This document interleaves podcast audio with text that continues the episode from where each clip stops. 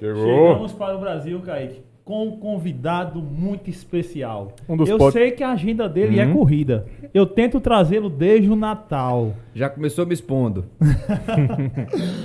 Porém, é uma pessoa que vem lá de Campina Grande, uma cidade abençoada. Hoje temos Pedro Cunha Lima para bater e fazer uma conversa retada. Um poeta tem que se receber mais ou menos, né, Kaique? Não pode É. receber de todo jeito. É verdade. Boa noite, Edgley, Kaique, cumprimentar a turma que nos assiste, Yuri, Vitor, André, Alexandre, tudo bom, Alexandre? Prazer estar aqui com vocês. né? Eu, eu sou um entusiasta desse formato de bate-papo, sobretudo a gente que está na política, muitas vezes a gente fica muito refém a um formato mais formal que não permite que a gente fale de maneira mais solta, leve, enfim, aborde os mais variados assuntos. Então é um prazer estar aqui no Cast Arretado. Show de A bola. gente agradece demais o, o ter aceitado o convite, Pedro. É uma honra tê-lo aqui hoje conosco. Valeu, Kaique. Antes da gente começar o bate-papo, eu quero agradecer às pessoas que nos apoiam, a Patronos Registro de Marca. Não há nada mais precioso do que cuidar da sua identidade. E a Patronos Registro de Marca, Pedro, ela faz isso. Ela apoia os empresários e as pessoas que se entendem como empresa e têm a sua marca. E assim como nós registramos e temos a patente sobre o cash arretado, com o auxílio deles, eles também fazem isso com as mais diversas marcas e já, são, já estão no mercado aí e estão se consolidando é, com um trabalho excepcional, meu amigo Rafael. E esse serviço que eles prestam às pessoas, cara, é mais do que um simples é, serviço, cara. Que eles realmente ajudam as pessoas a se defenderem, a se protegerem, a crescerem ainda mais com as suas marcas. E agradecer também ao nosso parceiro Empadinha do Papo. Melhor Amém. empadinha de João Pessoa. Já comeu Melhor empadinha? empadinha. Aprovadíssimo. Acabei Olha de aí. comer uma, tô de olho na de chocolate agora. Olha, meu amigo Papo, obrigado por, a- por esse apoio, por estar apoiando o nosso cast arretado. E valeu demais, galera. O nosso Instagram é Edgley Personal, Kaique Ferreira 2, Pedro CL. É, tá aqui na descrição do vídeo. A- assim como o Instagram da Patronos e da Empadinha do Papo também tá na descrição. Então sigam essa galera aí. Enfim, esse papo amanhã vai estar em Spotify, Deezer, tudo que for plataforma de áudio. Vai ter esse papo aqui com o nosso querido amigo deputado federal e pré-candidato a governo do estado. Além de poeta. Além de poeta. Além de poeta. Pedro, é um prazer mais uma vez tê-lo aqui. E acho que já está muito batido isso aí, mas gostaríamos de saber um pouquinho quem é o Pedro Cunha Lima, o cara que fez mestrado lá em Coimbra, não foi isso? Fiz E- mestrado em Direito Constitucional. É, na verdade, termina que fica não tão batido assim, porque né, na política, né, eu convivi isso, Kaique, a minha vida inteira. Né, de, né, como meu pai foi governador, senador, o poeta Ronaldo, meu avô também foi governador.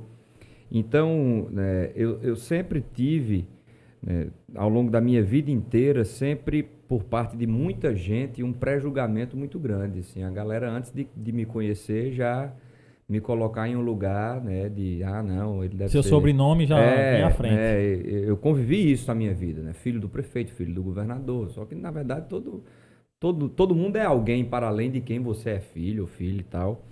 E, e, e o que eu quero nessa, nessa jornada agora, né? hoje eu estou como pré-candidato ao governo, mais do que outra, qualquer outra coisa, eu quero me apresentar, né? mostrar quem eu sou. Exatamente, é isso que eu estou fazendo. Mostrar quais são as minhas ideias. Né, eu sempre, eu tenho formação em Direito, fiz um mestrado em Direito Constitucional, porque sempre quis ser professor, realizei esse sonho. Eu tinha uma, eu tinha uma dúvida danada, uma curiosidade até, como eu sempre quis demais ser professor, né, desde os 12, 13 anos de idade, sei lá, talvez até um pouco menos que isso. né, e eu chegava em casa querendo ensinar a minha mãe, ou qualquer pessoa que esbarrasse na minha frente, ensinar o que eu tinha aprendido. Eu sempre gostei demais. Eu tenho uma professora que fala, que sempre me diz, Pedro, as duas coisas mais difíceis da vida é você achar a sua vocação e o seu amor. né? E eu sempre tive essa, essa, essa, esse sentimento muito forte que a minha vocação é sala de aula. né? Tanto é assim que, na verdade, eu não cresci né, mergulhado e acompanhando política, não. Tem muita gente que acha filho de Cássio, né, Aham. sempre acompanhou política. Não, isso aí de berço já acompanhava política e tal. Longe já disso. veio se formando para É ser longe político. disso, na verdade. Eu já tive até um amigo que me falou, pare de dizer que não, porque é bom pra você as pessoas acharem que você tem essa experiência desde muito cedo. Eu digo, mas, mas eu não tenho, né? Então, então, assim, eu sempre quis ser professor e, e, e lembro, eu sempre tive uma decisão tomada, sabe, Adegley? Quando eu terminasse meu curso, eu ia fazer o mestrado porque eu, eu tinha essa, é, é, é, essa decisão tomada, né? Da, da- de que a, a academia sempre foi um ambiente que, que despertou em mim assim, uma sensação boa. E aí eu lembro que o poeta Ronaldo falece, faleceu, né, houve uma homenagem a ele no Senado, né, uma, um, uma solenidade de homenagem a ele no Senado, e eu fui representar a família, entre, entre tantos outros oradores, e foi a partir dali que começou pela primeira vez uma especulação de que eu iria, iria disputar a eleição, porque eu não queria nem entrar para a política, para falar a verdade. Minha mãe sempre fez um trabalho muito forte dentro de casa de que filho nenhum meu vai entrar em política. E ela e muitas vezes meu pai, a gente fazia uma viagem, meu pai tinha que voltar antes da hora, né? Porque né, seja como prefeito, né, algum compromisso, aí, aí ela fazia, tá vendo o que é? É isso que você quer para sua vida? Né? Porque a política, de fato, é uma atividade que lhe existe por inteiro, né? Você se compromete com muita coisa. Né? E aí eu lembro que depois dessa solenidade, né, começou uma especulação. Não, Pedro vai ser candidato, né? vai ser candidato a deputado federal. Já tinha uma especulação que o meu pai iria disputar o governo. E a primeira vez que um repórter até perguntou, você é candidato? Eu disse, sou candidato ao mestrado em Coimbra, que a gente chamava de candidatura sim, também. Sim. Ao mestrado. E, e, e, fui fazer o mestrado e foi lá que... Né, foi aí que eu tive minha primeira conversa política com meu pai. Né, eu não acompanhava de fato, eu participava, né? Comitê jovem, colava adesivo no sinal durante a campanha mas se resumia a isso. Fazia não... parte do, do, básico da campanha ali. Do básico mesmo, do básico mesmo, né? Eu não acompanhava política, não escutava programa de rádio de política, não acompanhava política nem nacional, inclusive. Né? Eu, eu era um cara que né, é, acompanhava outros temas, mas a política mesmo dia a dia confesso que hoje eu consigo entender até parte do sentimento de muita gente que não tem paciência para a política, porque eu já fui essa pessoa. Já foi essa né? pessoa impaciente com a política. Exatamente, que não tinha, não era muito mais briga do que qualquer outra coisa, a gente que quer pensar as coisas, né, e, e quer falar sobre né, o que a gente precisa fazer para as coisas melhorarem, e você fica vendo só briga e tal, né? Mas aí foi aí que eu tive a primeira conversa política com meu pai, Nunca conversei política com o poeta Ronaldo, Mas meu avô. E ele não cobrava, não, assim, de, de tu já entrar, de Zé, buscar? pelo contrário. Pelo contrário. Você deixava né, livre. A... Livre à vontade. E, e, nunca incentivou, nem desestimulou, assim. Era uma coisa que... Né, acompanhei pouquíssimas agendas com ele. Me levou para uma ou outra agenda. O que mostrar. você quisesse fazer, ele iria lhe apoiar. Fosse é, na política ou não. É, então, enquanto meu pai ficou neutro e minha mãe ficou puxando para fora. Então, terminou que a influência de puxar para fora foi mais forte sobre mim.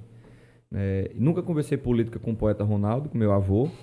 E aí, quando começou a especulação, foi a primeira vez que eu sentei com meu pai. Eu estava perto de viajar para Coimbra para o mestrado. Ele fez: você vai fazer o mestrado, você vai refletir, você sabe que tem coisas boas, tem coisas ruins. Política é uma atividade exigente, ele exige por inteiro. Uma vez você tomou a decisão. O teu mestrado foi 100% lá ou lá foi só um sanduíche? Foi 100% lá. 100% lá. Foi. É, vá, reflita. A decisão que você tomar, você vai ter meu apoio. que eu quero, como pai, é lhe ver feliz. Foi uma conversa muito mais de pai para filho mesmo. Ele dizendo que me apoiava, independentemente da decisão e tal. E foi lá que, que eu fui refletir sobre, na, no retorno. Passei 10 meses lá, um período privilegiadíssimo Sim, eu tenho, eu tenho a exata dimensão do privilégio que eu sempre tive na vida, em tudo, né? Em tudo. Né? E lá, imagine você, eu, eu saía de casa, tinha dia e deixava o celular em casa.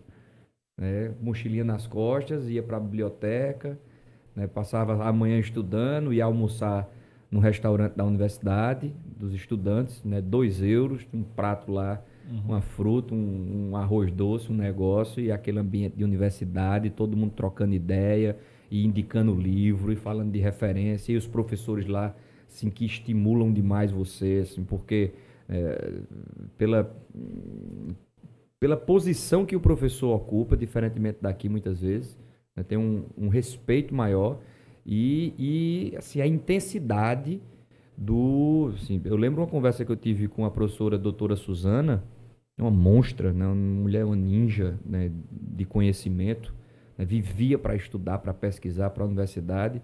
E eu fiz uma lista assim, Adigley, de uns 30 livros, e ela foi batendo um por um. Não, esse aqui você vai ler só o primeiro capítulo mesmo, não, esse aqui não, mais, é mais puxado para sociologia, não. Esse aqui sim e tal. E ela ia batendo esse produto, não, esse aqui indica outro livro tal. E ela, sabe aquela pessoa que come livro, uhum. pronto. E, e aí, esse tipo de ambiente lhe estimula, né? A ler, sim, a pesquisar, sim. etc e tal. Né? Mergulhei no mestrado, o direito constitucional ele lhe puxa muito para pensar a sociedade, pensar o que, o que deve ser feito, como a gente organiza né, o funcionamento do poder público. Eu sempre fui mais puxado para o direito público. Né? E, e aí, lá, pude perceber a, a baita oportunidade que estava na minha frente de disputar uma eleição para a Câmara, com 24 anos de idade, sem precisar, e sempre foi um ponto para mim, sem precisar me comprometer com tudo que tem de mais podre né, da política, né? Muitas vezes você já você já larga todo malamanhado, né? É. Todo amarrado em um sistema que impede que você possa sair de casa para defender o que você acredita, né? Porque você já está todo comprometido. Não, eu tinha uma campanha muito competitiva sem precisar fazer estripulia. Isso é um, um privilégio é. também. Nesse, a gente sabe o que é a nossa cultura eleitoral e o que muita gente precisa fazer para vencer a eleição. Né? E é o que está me dando muita disposição também nessa caminhada para disputar o governo é eu poder sair de casa e dizer bem abertamente que eu não aceito mais ficar vendo o orçamento da Assembleia Legislativa para 36 deputados ser maior do que o orçamento da Universidade Estadual para uma comunidade acadêmica de mais de 21 mil pessoas. Então, quer dizer, para 36 deputados, a gente tem um orçamento de 339 milhões de reais. Todo mundo sabe que está exagerado. Se eu não me engano, a, o EPB é 300 e alguma coisa, né? É, 315, 319, uma coisa. Assim. Mas assim, Veja só, qual é, o meu mais, ponto? Sim, qual é sim, é meu ponto, Adigley? Qual é o meu ponto principal? Todo mundo sabe que está errado. Todo mundo sabe que isso é completamente fora de lugar. Todo mundo sabe que isso não é para ser assim. É, um, é, um, é, um, é, um, é uma função burocrática. Um deputado precisa de um microfone, nem papel mais precisa, que hoje pode ser tudo digital, e um plenário. Como é que para um microfone e um plenário você tem 339 milhões de reais? Aí o que é que me incomoda? Todo mundo sabe que está errado, mas ninguém fala sobre o assunto. Não, isso aqui, na Câmara dos Deputados, eu já vivenciei várias situações como essa. Eu vou defender uma tese, rapaz, o suplente da mesa não é para ter um gabinete como tem. É para explicar para quem está nos acompanhando, enfim, para todo mundo. Né? Na Câmara você tem a mesa diretora. Sim. Tem o presidente, primeiro vice, segundo vice, primeiro secretário, até o quarto. São sete membros. Para além desses sete membros, você tem quatro suplentes. O suplente, como o nome já diz, é alguém que assume a função quando alguém se afasta. Pois bem, na Câmara, o suplente tem um gabinete paralelo, para além do seu gabinete, de gente que recebe até 15 mil reais. É como se um, um suplente de vereador tivesse um gabinete. Isso é tudo bancado pelo povo. Aí eu vou falar sobre isso, aí o povo, não, não está na hora de falar. Não, meu irmão. Se eu não servir para enfrentar isso, eu sirvo para quê? Hum. Então, nessa caminhada de governo, eu estou ficando animado porque eu estou vendo que a gente pode ocupar um espaço que tem uma capacidade de enfrentamento maior. Porque na Câmara são 513, é. eu sempre defendi muitas teses, mas o negócio é abafado. Se eu chegar lá no governo, meu amigo, o cancão vai, vai piar, porque não tem condição da gente continuar né, com essa realidade troncha, tosca. Né? Tá na hora da gente se levantar. Né? E, e isso tem tem me animado muito. Mas enfim, fomos, a gente foi para um lado, para o outro, tal. Eu sou essa pessoa. Não, não, não achava que ia ingressar na política. Agora estou aqui com um gosto danado, sobretudo porque estou tendo a liberdade de poder né, defender o que eu acredito. Acho que há 10 anos você respondeu, acho que era direito. Tem essa uma disciplina de direito político, de direito ciência política. Ciência política. Um professor perguntou a todos os alunos da sala porque para cada um era político. Eu digo porque uma aluna que estava com você lá, que é, lhe conhece, é minha aluna personal, e ela hoje ela, pô, Pedro, vai lá, que massa, diga que eu mandei um abraço. E ela, aí ela contou esse, fez esse relato, que há Patrícia? 10 anos. Não, não. Há 10 anos uma, a, a, o professor fez essa pergunta e disse. Perguntou a cada aluno o que era política. E eu quero que você me responda hoje, se for possível, para tu, Pedro. Que é, depois eu digo a resposta que você deu há 10 anos atrás. Eu acredito que a resposta que eu tenha dado há 10 anos é que política é um sacerdócio. É, é, essa é uma resposta que o poeta Ronaldo sempre deu. Né? A política, e é uma coisa que faz muita falta ao que eu assisto ao meu redor. A política, ela, antes de qualquer coisa, ela precisa de um ingrediente fundamental que é espírito público. É pensar coletivo. É, tem um amigo que fala, eu gosto dessa definição, que política é a arte de fazer o tempo. E o que é a arte de fazer o tempo? É, é a arte de você. É, é o lugar onde é mais possível construir mudanças e construir funcionamento das coisas. É, quando, eu vou, quando eu começo a criticar o orçamento de assembleia e critico né, o auxílio mudança do deputado e critico o carro oficial e critico a Grande Santana e digo que está errado o povo ter que comprar carcaça de frango para ter o que comer e ao mesmo tempo pagar a lagosta do governador. E digo que eu, que eu exerço a função de deputado federal e nem por isso eu boto o povo para ficar pagando a conta do meu celular. Né? O meu celular, quem paga a conta sou eu, como você, Kaique, paga a conta do seu. Cada um se vira. Quem está nos acompanhando, tenho certeza que todo mundo dá seu desdobro para pagar a conta do seu celular. E eu vou falando dessas coisas, né? A reforma da casa do ministro do STJ, né, de sei lá, quase um milhão de reais para ter uma piscina aquecida, para ter uma churrasqueira, etc e tal. E eu vou falando essas coisas, né, dizendo que isso evidentemente vai mudar. Aí alguém me diz, não, Pedro, é impensável essas coisas mudarem. Né? E, e, e eu gosto de ouvir isso, porque eu gosto de estar no lugar do impensável. Esse é o lugar que eu me sinto bem, porque é sempre quando alguém se coloca no lugar do impensável que as coisas mudam.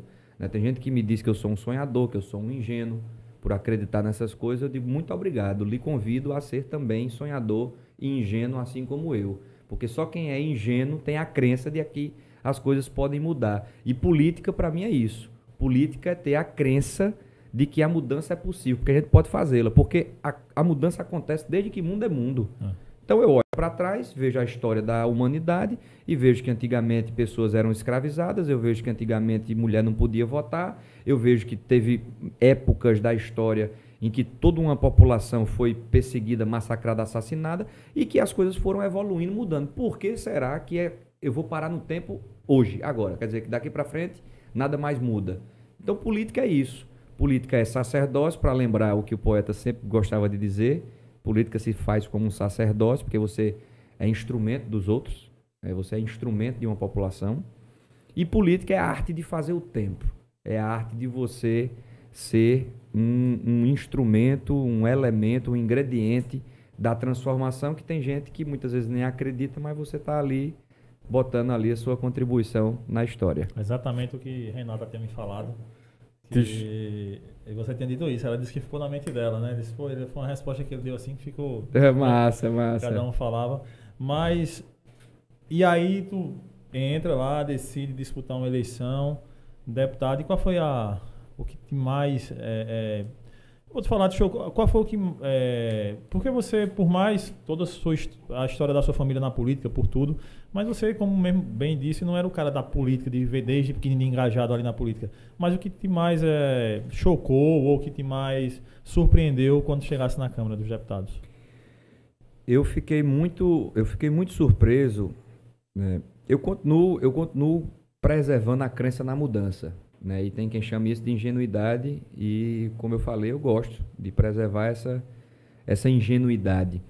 Mas a ingenuidade do começo era uma ingenu ingenuidade diferente, porque é, eu, eu, exerci, eu comecei a exercer um mandato em um momento em que o Brasil já vivia uma efervescência de que as pessoas não se sentiam mais representadas pela política. Sim. Né? A gente já estava tendo manifestação, muita gente indo para a rua, é, e as manifestações eram suprapartidárias.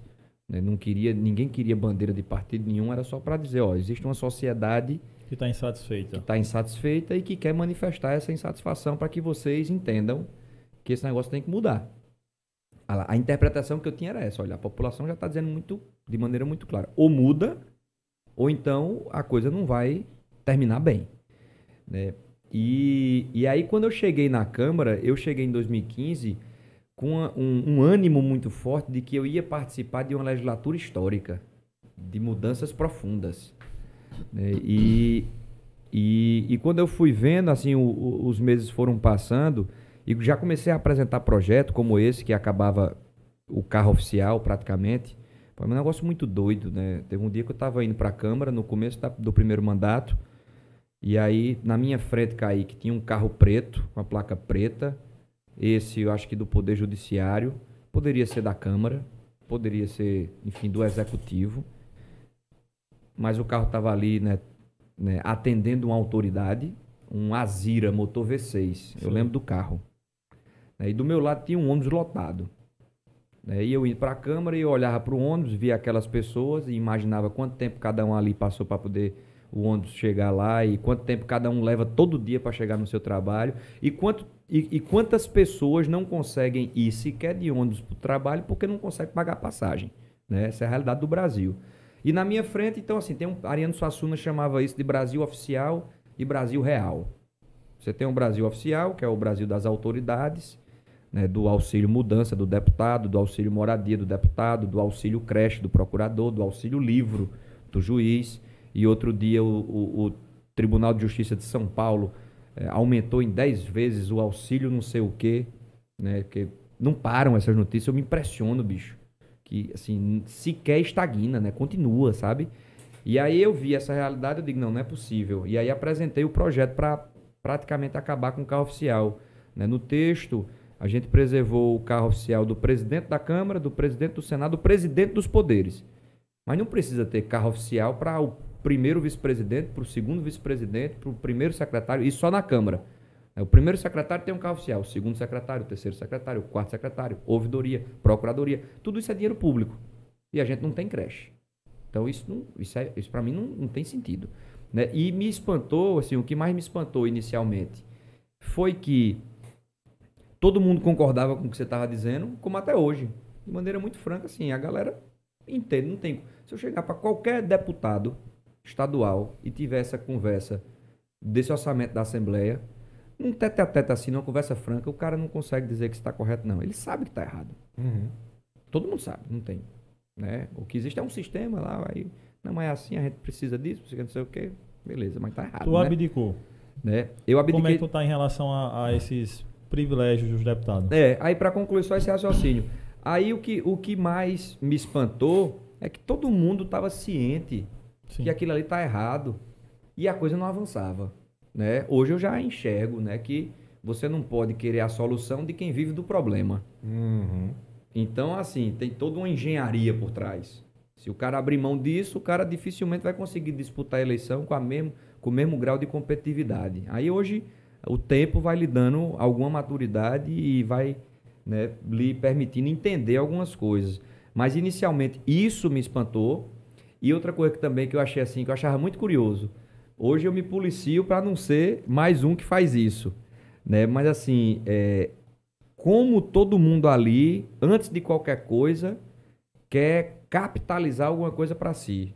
Então, num debate, né, se você tiver dito uma coisa que me representa, eu tenho a necessidade de dizer a mesma coisa, porque eu preciso ter o meu vídeo, eu falando, para poder postar e etc e tal. Assim, é, e isso trava o funcionamento. É difícil você ver pessoas que cedem a vez e tal, né? E isso me espantou como todo mundo ali está num jogo de, de ombro a ombro para poder ocupar um espaço e, e querer falar e, e né? eu, eu, me espantava assim porque era uma coisa que, que eu não imaginava que fosse tão tão disputado. Mas em relação a, a, a tudo isso, né, de privilégios, como é que eu tô, é, no começo do primeiro mandato, eu, eu tive uma lição da minha mãe, que até hoje eu guardo. Eu gosto muito de ouvir minha mãe. Ela tem, tem um olhar, assim, né, muito sensível. Ela fala umas coisas.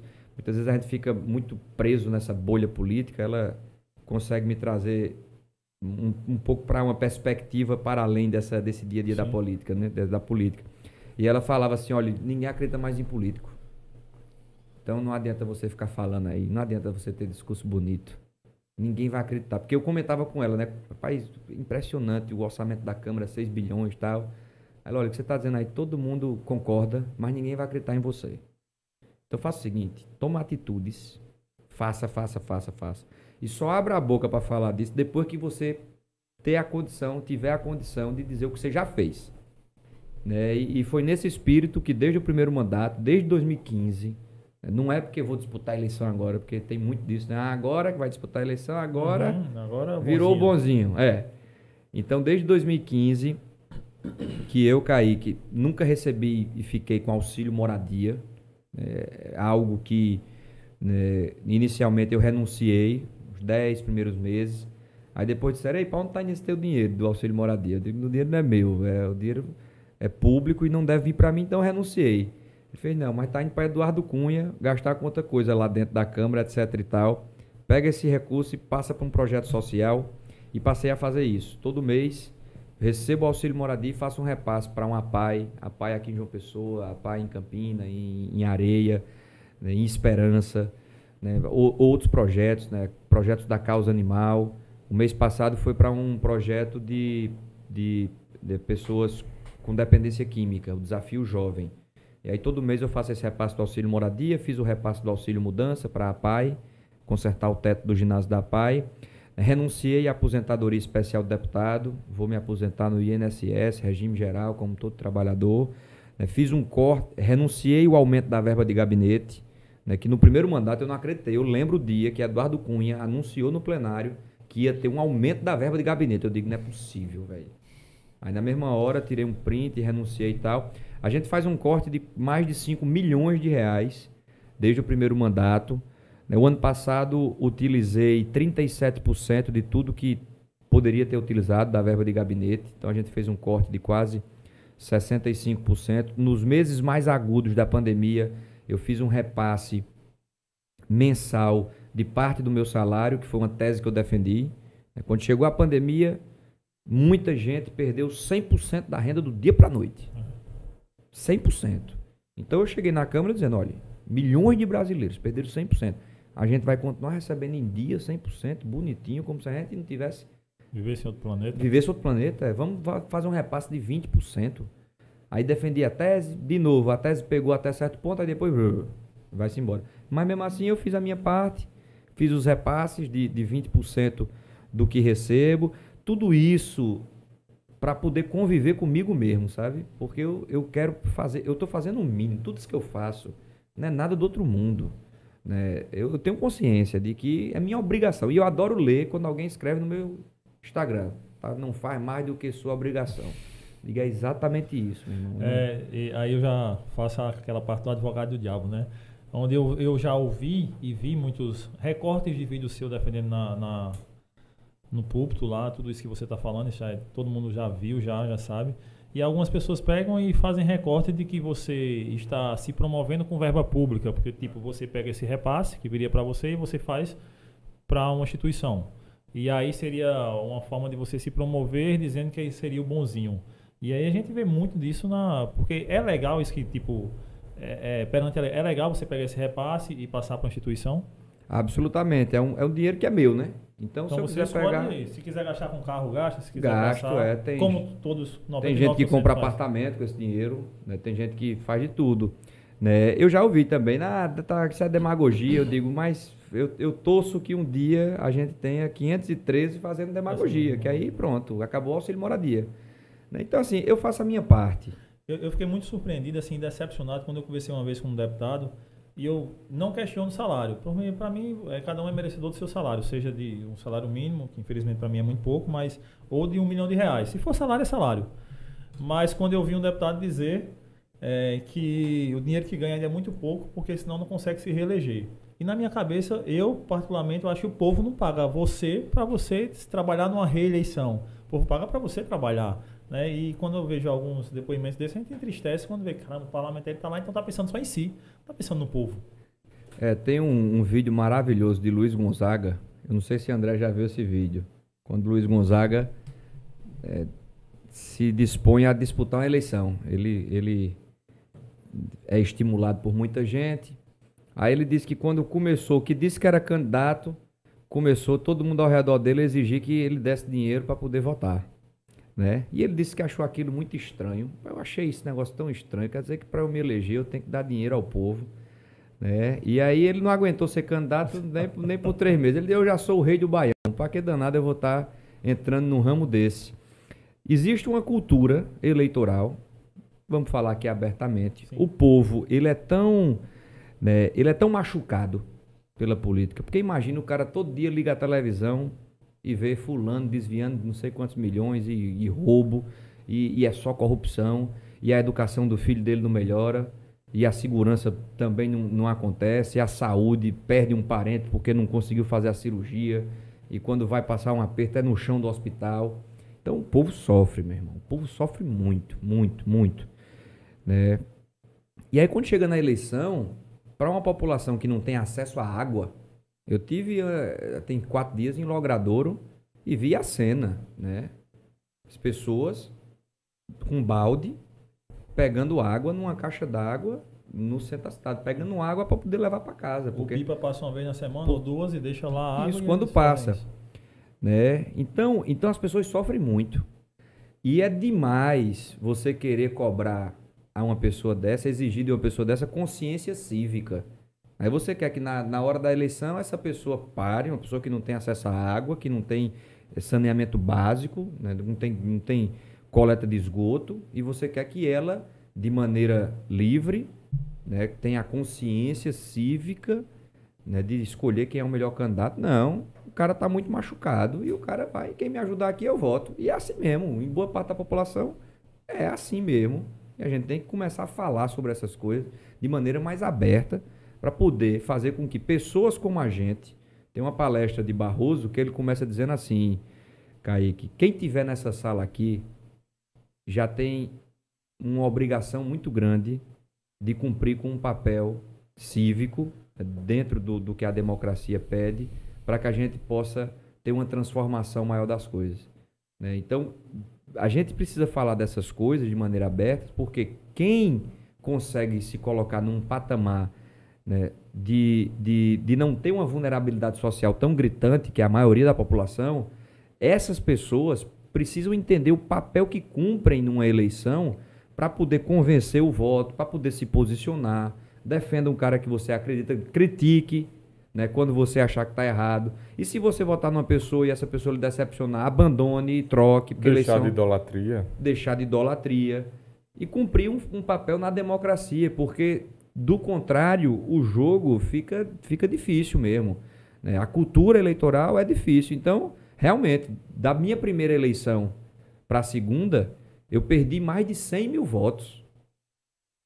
Aí tem muita gente que diz, oxente, isso é um pobre coitado, não dá dá pro serviço não. O cara que entende o que é eleição, qual é a nossa cultura, como a coisa funciona, etc e tal, e consegue ter um olhar mais atento, existe, existe um, um existe uma razão né, e, e, e, um significado nessa perda de 100 mil reais, 100 mil reais, olha, 100 mil votos né, de, de uma eleição para outra. Tinha gente que queria me dar 3, 4 mil votos se eu todo mês desse 5 reais ou botasse no gabinete ou, ou botasse uma emenda dessa forma ou daquela. E não, bicho, eu, eu, eu, como eu falei, eu sou um cara muito privilegiado. Eu sempre tive tudo na minha vida. Eu, eu tenho todas as portas estão escancaradas na minha frente. Se eu quiser né, mudar de ramo e fazer isso e fazer aquilo e fazer doutorado fora, né? e, e, e, ter uma oportunidade em determinado espaço. Eu sou um cara muito privilegiado. Pra que danado eu vou estar na política para jogar esse mesmo jogo? Esse aí eu tô fora, bicho. Porque eu, a melhor coisa do mundo é chegar em casa, pronto, ter um dia de trabalho, né? Por mais cansativo que seja, eu, eu vou dormir, minha consciência está tranquila, porque eu estou fazendo o que está ao meu alcance. Então, a, a, a cultura, a resposta do deputado é revelando a cultura. Mas, na minha opinião, o, o, o que a gente tem que cobrar é os candidatos precisam compreender de que a culpa não é do eleitor. Eu detesto ouvir, não, a culpa é do eleitor que vende. Não, eu acho que a posição de quem compra é, é uma posição né, que, que exige dela uma responsabilidade, uma postura melhor para a gente transformar as coisas. E vira um ciclo vicioso, porque o político que compra vai querer que o cidadão continue naquela mesma situação para ele poder, na próxima eleição, comprar ele novamente. É, eu, eu, eu, eu sempre escuto isso, na real. É, e eu acho que a gente não tem uma educação pública de qualidade, não porque existe um plano maquiavélico de manter a população analfabeta. Né? Eu até tive recentemente na escola Viva Olho do Tempo, conversando com a mestra Doci, um trabalho fantástico que acontece lá. E, e ela dizia isso também, né? Não, os políticos querem manter a, a população analfabeta. Eu acredito que a gente não tem educação pública de qualidade, muito mais porque existe um sistema que mantém né, a coisa paralisada no tempo. Vou lhe dar um exemplo. Até hoje, na escola estadual da Paraíba, o diretor é indicação política. É. Uhum. É, então, cada escola tem um dono ou uma dona. E todo mundo sabe. Eu fico assim, eu acho arretado porque todo mundo sabe. Não, essa escola aqui é de fulano, essa escola é. aqui é... Eu conheço uns três. Que é uma coisa doida, né? Você tem um, uma escola pública que tem um dono, né? Mas vamos lá. E por que isso não muda? Porque é, se você mudar, você está mexendo numa peça dentro dessa engenharia política, eleitoral, onde o sistema vai fortalecendo né, aqueles que estão ali e que querem continuar ali. Né? Então, eu acho que é muito mais por isso né, da galera não querer. Tá todo mundo pensando sempre em se reeleger e ninguém quer abrir mão de espaço. E se você mexer nisso, a gritaria é grande. Né? Eu acho que é muito mais por conta disso do que por uma vontade deliberada. Né? No fundo, todo mundo, na verdade, tem uma, uma necessidade de, de continuar no poder. Uhum. Então, isso que, na minha visão, paralisa um, uma mudança maior das coisas, né? Enfim.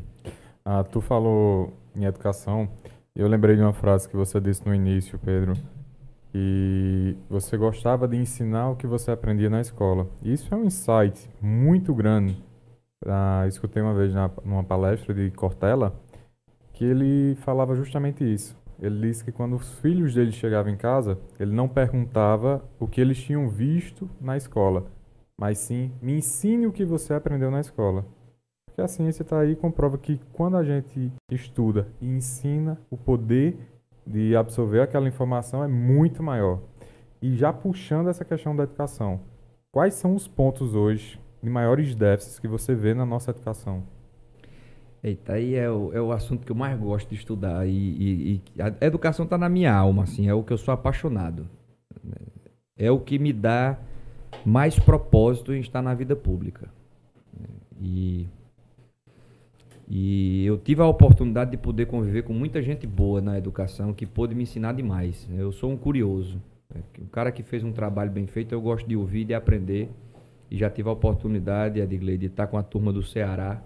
Hum e, e o Ceará já está mostrando há algum tempo como é que se faz a educação pública. Sim. Me espanta que aqui do lado, é muito claro, existem pontos centrais que podem ser copiados e eu gosto de copiar o que dá certo. Só te interromper para é, parafrasear a Ariana, né, que ele diz o Brasil oficial e o real, e nós temos a Paraíba oficial e real. Porque a oficial não é bem assim como você está retratando. Essa é a real, a Paraíba real. Né? A oficial a gente vê números, principalmente nesse período de pandemia, Paraíba lá em cima, não sei o que, com o ensino, não é isso que a gente está vendo no dia a dia, na Paraíba real. E aí continue o raciocínio que está dentro disso. Esse aí. é um ponto muito importante. É, você, vê, você vê a propaganda do governo, ou seja, tem dinheiro público que é gasto, que é uma coisa doida também. Tem algumas coisas, se eu for governador, né, se eu tiver essa oportunidade, Deus, Deus me der essa oportunidade e o povo da Paraíba assim permite. Tem algumas coisas que são simbólicas, que, que assim, do ponto de vista orçamentário, não resolve todos os problemas. Né? Eu não vou resolver o problema da, do abastecimento de água fazendo esse tipo de coisa, porque né, a conta, quando você bota no orçamento global, eu tenho consciência que né, não, não dá para resolver tudo fazendo esse tipo de coisa. Mas uma coisa que eu garanto que eu não vou fazer é gastar dinheiro público para fazer propaganda de mim mesmo. Isso não existe, gente. Como é que você tem gente passando fome e eu pego o sagrado dinheiro público para poder ficar dizendo que o governo fez isso, o governo fez isso, botando placa de não sei o quê, botando até solenidade. Eu vou adorar reduzir em 80% essas solenidades. Porque eu não tenho muito tempo. Né? Porque no meu estado tem gente passando fome, tem gente passando sede, tem gente desesperada por emprego. Então eu não estou com tanto tempo assim para ficar me promovendo, fazendo. Não. A gente, o que você puder investir em publicidade, né, você pode até ter dinheiro para publicidade, mas com utilidade pública. Você vai fazer uma campanha de vacinação. Aí faz sentido. Você vai fazer uma campanha de conscientização né, para as pessoas, sei lá, né, não jogarem lixo na praia. Beleza. Agora, ficar gastando dinheiro público, contratando uma agência de publicidade por não sei quantos milhões. Isso é doido, pô. Isso é doentio você ter gente no sinal, com cartaz, para poder ter o que comer. E, paralelamente a isso, você ter 12 milhões, ou sei lá quanto, quase 50 milhões o orçamento da Secretaria de Comunicação. Isso está errado, porra. Né? E, e, então, na educação é isso. Tem a Paraíba oficial e a Paraíba real. Na Paraíba Real, é, é, você tem primeiro uma necessidade de recuperar, de reconstruir toda uma infraestrutura que, que foi para o espaço. Na Paraíba você vai ver uma propaganda de que a gente expandiu o ensino técnico né, integral, o ensino em tempo integral, que é uma política acertada, né, mas expandiu como? Com que estrutura física? Porque isso requer também uma estrutura física. E as escolas estão caindo aos pedaços. Concordo. Né? Em Sapé são duas. Eu conversei hoje. O cara de Sapé, duas escolas caindo aos pedaços. Em Mato Grosso eu vi lá. A escola tem, um, tem, tem sala que não tem janela, é, é, é janela quebrada, etc. Em Brejo do Cruz, também é uma situação deplorável. Em Cajazeiras a gente viu um, o teto caindo aos pedaços. Se eu for citando aqui as cidades, assim, boa parte da nossa rede está caindo aos pedaços mesmo. Então, antes de qualquer coisa, reestruturar isso. Só isso aí já vai dar um baita de um trabalho. Uhum. Exige muito orçamento, mas a gente tem que priorizar. Isso aí tem que ser feito, isso é o beabá. Depois, carreira do professor. Né, o, o, a carreira do professor, ela, o plano de cargo, carreira e remuneração do professor, ele não é atualizado há quase duas décadas. Então, eu não, eu, o principal instrumento, se você me perguntar, Pedro, se você puder acertar em uma coisa numa política pública de educação, você escolhe o quê? Eu escolho o professor. Porque se eu tiver um professor bem formado, motivado e estimulado, e botar ela, ele ou ela, geralmente é ela, inclusive, né, numa sala de chão batido, com a janela quebrada, mas se tiver um professor, lógico que a gente quer que a escola seja boa, né, adequada, porque isso naturalmente facilita a aprendizagem, Uhum. mas nada é mais. A escola mais bonita, mais tecnológica, com isso, isso, isso e aquilo, se não tiver um professor bem formado, estimulado, motivado e com a carreira que permita que ele se sinta bem, a aprendizagem não acontece. né? Então, primeiro resgatar essa infraestrutura, depois fazer uma sinalização clara para o professor que ele vai passar a ser respeitado e valorizado. Depois, fazer uma política forte de formação do professor. Porque eu preciso pegar na mão desse professor e, e poder saber onde é que ele está falhando e onde ele deve acertar. Depois, fazer um- uma relação de cooperação com os municípios, Kaique. Né? De, porque o que acontece? O município ele cuida do começo, creche, então tem que expandir creche. A Paraíba tem 34,5% das crianças de 0 a 3 nas creches. A nossa meta é 60. Então a gente tem que praticamente dobrar, né? Está distante. Então tem que ter uma política de eh, ajudar o município a expandir a rede de creche. Eu preciso as- ensinar a criança a ler e escrever na idade certa. Isso- o Ceará já mostrou isso também.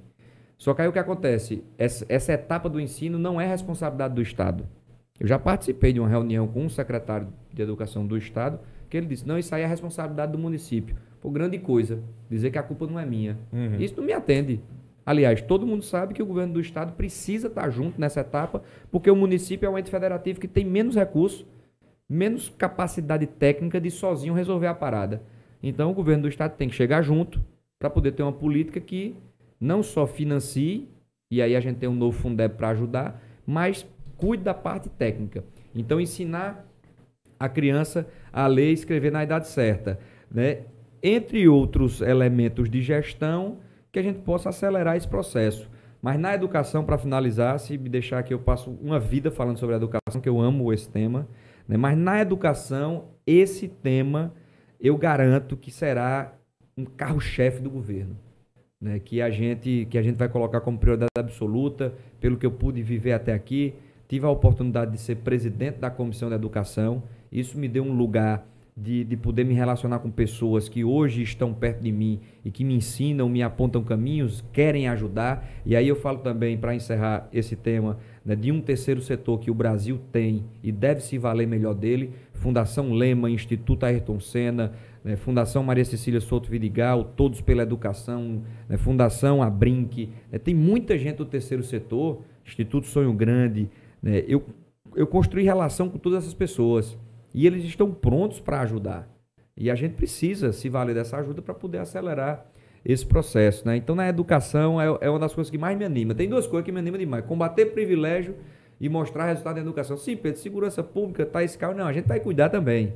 Né? Tem que fazer o básico né? e, tem que, e tem que olhar para o que é prioridade e elementar e básico: educação, eh, segurança, saúde, eh, acesso à água. né? Tudo isso né, é, é, é algo que tem que estar em todo plano de governo. né? Mas educação e combater privilégio, esses dois realmente me anima demais. O que é que tu tá achando Gostei. de, de não ter votado as aulas presencial ainda no nosso estado da Paraíba? É, no público, né, no ensino público. E está até uma promessa, que, se eu não me engano, do governo de votar, acho que é 50% em 22 para 23, tentar votar uma. Porque meu irmão é professor da rede pública e a gente vê, bicho, o prejuízo que tá, cara. E eu tô falando já na- na- no ensino fundamental, médio e sem contar nas universidades também, que tá tendo até protesto, pessoal querendo votar as aulas presenciais. Tem colega meu do mestrado que tá super é, prejudicado por conta disso, por conta dessas, dessa paralisação, que eu acho que tem que ter o respaldo da, dos órgãos sanitários para que possa voltar, mas a partir do momento que tem um respaldo e a gente fica vendo, fica até sem querer acreditar em algo que parece que ser só política. Volta, não volta, mas enquanto não pode voltar o estudo, o ensino, mas pode ter fecha, com, e ninguém entende mais, cara. Eu, hoje teve uma coluna.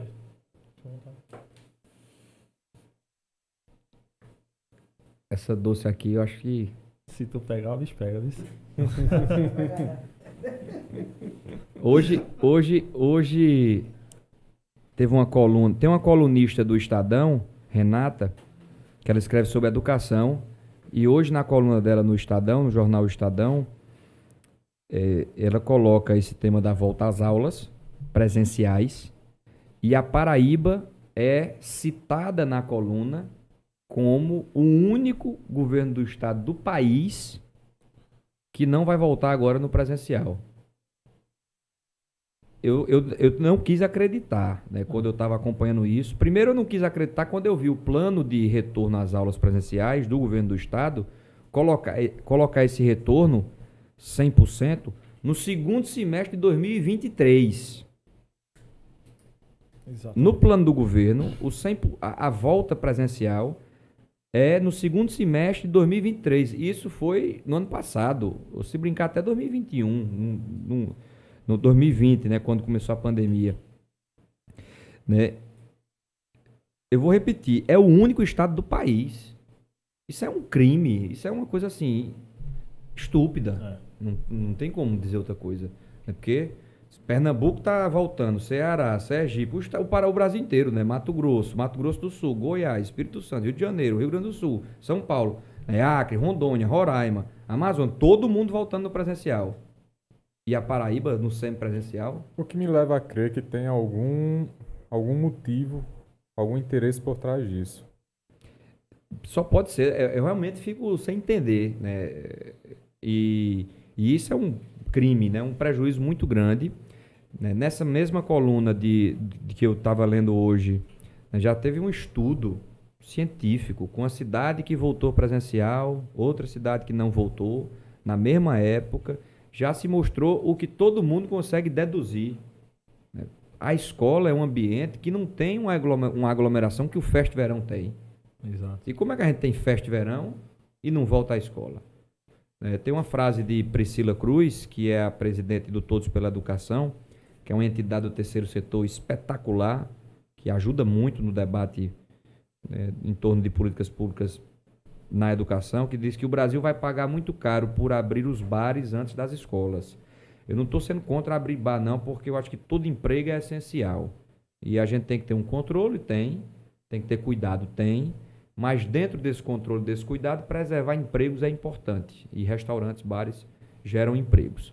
Eu acho que a gente teria que evitar essas aglomerações mais absurdas, maiores. Aí tem que ter um controle maior, né? quanto maior a exposição e, e você não tem controle nenhum. Mas na escola, onde você tem um controle né, de espaço físico até, uhum. né, você tem um controle de uso de máscara né, e tudo mais. Então, é, é esse tipo de coisa que me dá a segurança plena que a gente vai fazer muito melhor do que isso. Isso aí eu não tenho dúvida. Que a gente vai fazer muito melhor do que o que está aí. Não, o... tem, não tem como não fazer, não.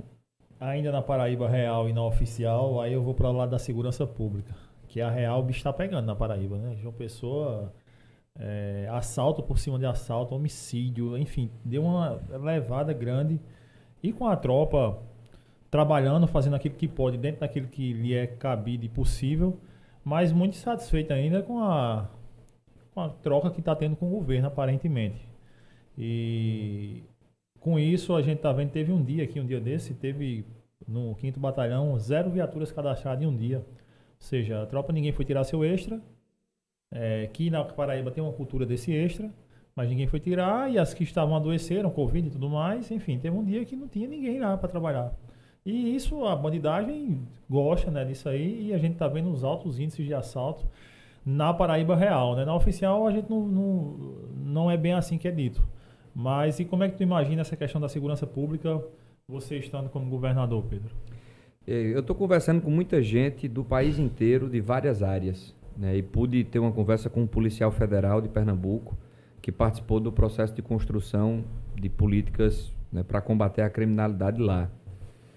É, e, e, e, eu acredito muito nessa linha, né, de você ver o que já está dando certo em alguns lugares. Eu digo sempre, né, se você fosse escolher um ano da história da humanidade para poder né, construir soluções para os nossos problemas, o ano seria este ano agora, que nunca se teve tantas possibilidades, tanta tecnologia, nunca se teve tantas ferramentas para poder entregar resultado. A minha geração tem a chance de poder olhar para trás, ver o que deu certo, continuar, ver o que deu errado e mudar. É, tem uma frase que diz que é uma insanidade você repetir tudo sempre igual e querer resultado diferente. É. Albert Einstein. Né? Então, então, assim, é, primeiro ter essa, essa visão de trazer inovação. Antes de qualquer coisa, fazer o básico, que é resgatar uma boa relação com os profissionais. Eu tenho uma visão de que o principal ingrediente na educação é o professor, o principal ingrediente na segurança é o policial e assim da saúde é o médico. Eu, eu gosto de ter um eixo, antes de qualquer coisa, de uma gestão de pessoas. Motive aquela pessoa. Faça com que ela saia de casa quer, querendo entregar o seu melhor. Todo mundo tem um talento. Né? As pessoas muitas vezes só precisam ser motivadas né? e, e terem o espírito de, de poder né, dar o seu melhor. Né? E hoje você tem o inverso na Paraíba. Você tem um policial que está se sentindo desprezado. Né? Não só pelas políticas né, e, e pelas decisões, mas, além disso, pela forma de condução do processo, que é muito ruim. Então, não basta ter o pior salário do país.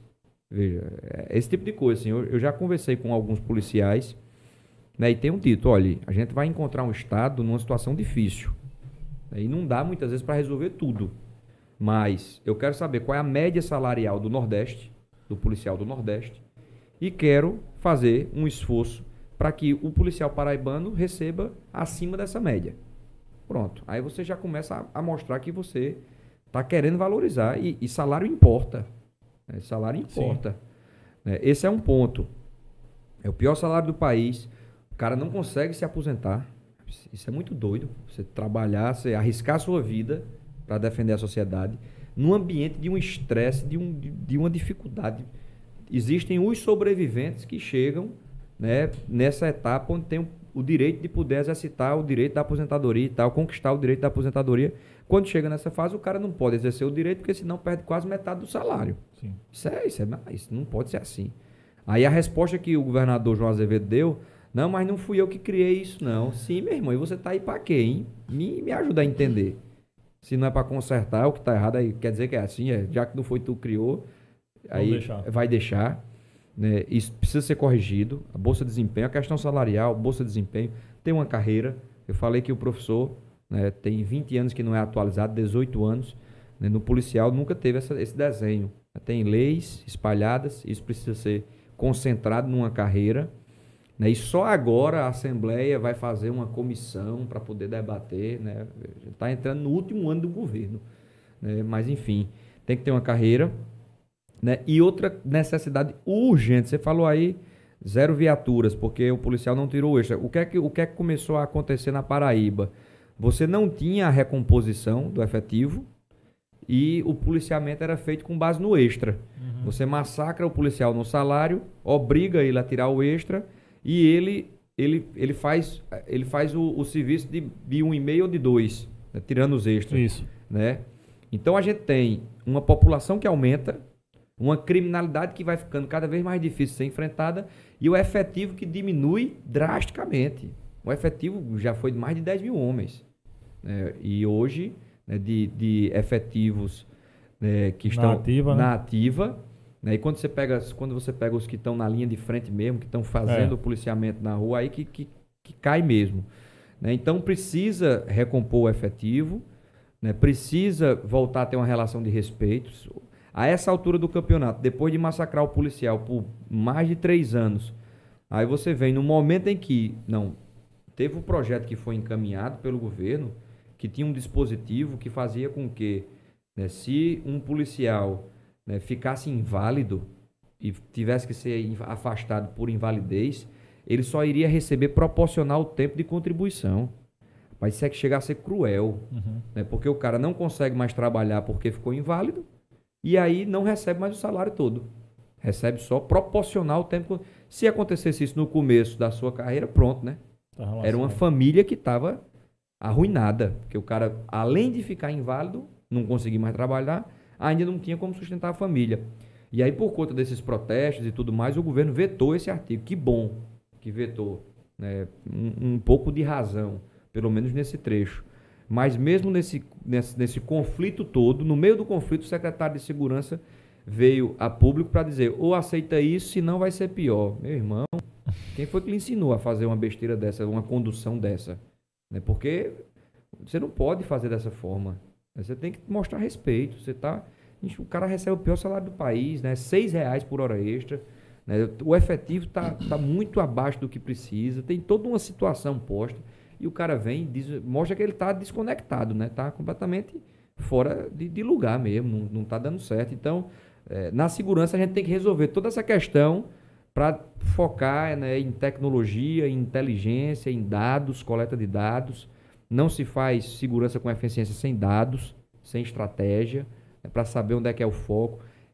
Fazer uma cooperação das polícias, né, Polícia Civil, Polícia Militar, do próprio Corpo de Bombeiros, do Bombeiro Militar, para que a gente possa ter um- um- uma segurança pública que, que entregue resultado. É, em, dois, em, em julho do ano passado, né? Você. Estava você, acho que seu pai Bruno quando, e, e Romero, quando vocês estavam declarando apoio a ele para governo. E diante de tudo isso que tu disse, Pedro, e eu vejo verdade e seriedade nos seus olhos quando você fala, é, o que te fez. E aí teve todo esse moído. É, o, Romero se aproximou um pouco de João e volta. E enfim, você não era candidato a governo e do nada você vem e aparece como candidato a governo e hoje Romero para deputado. Como é que se a gente entendeu um pouquinho essa matemática que aconteceu de julho para cá?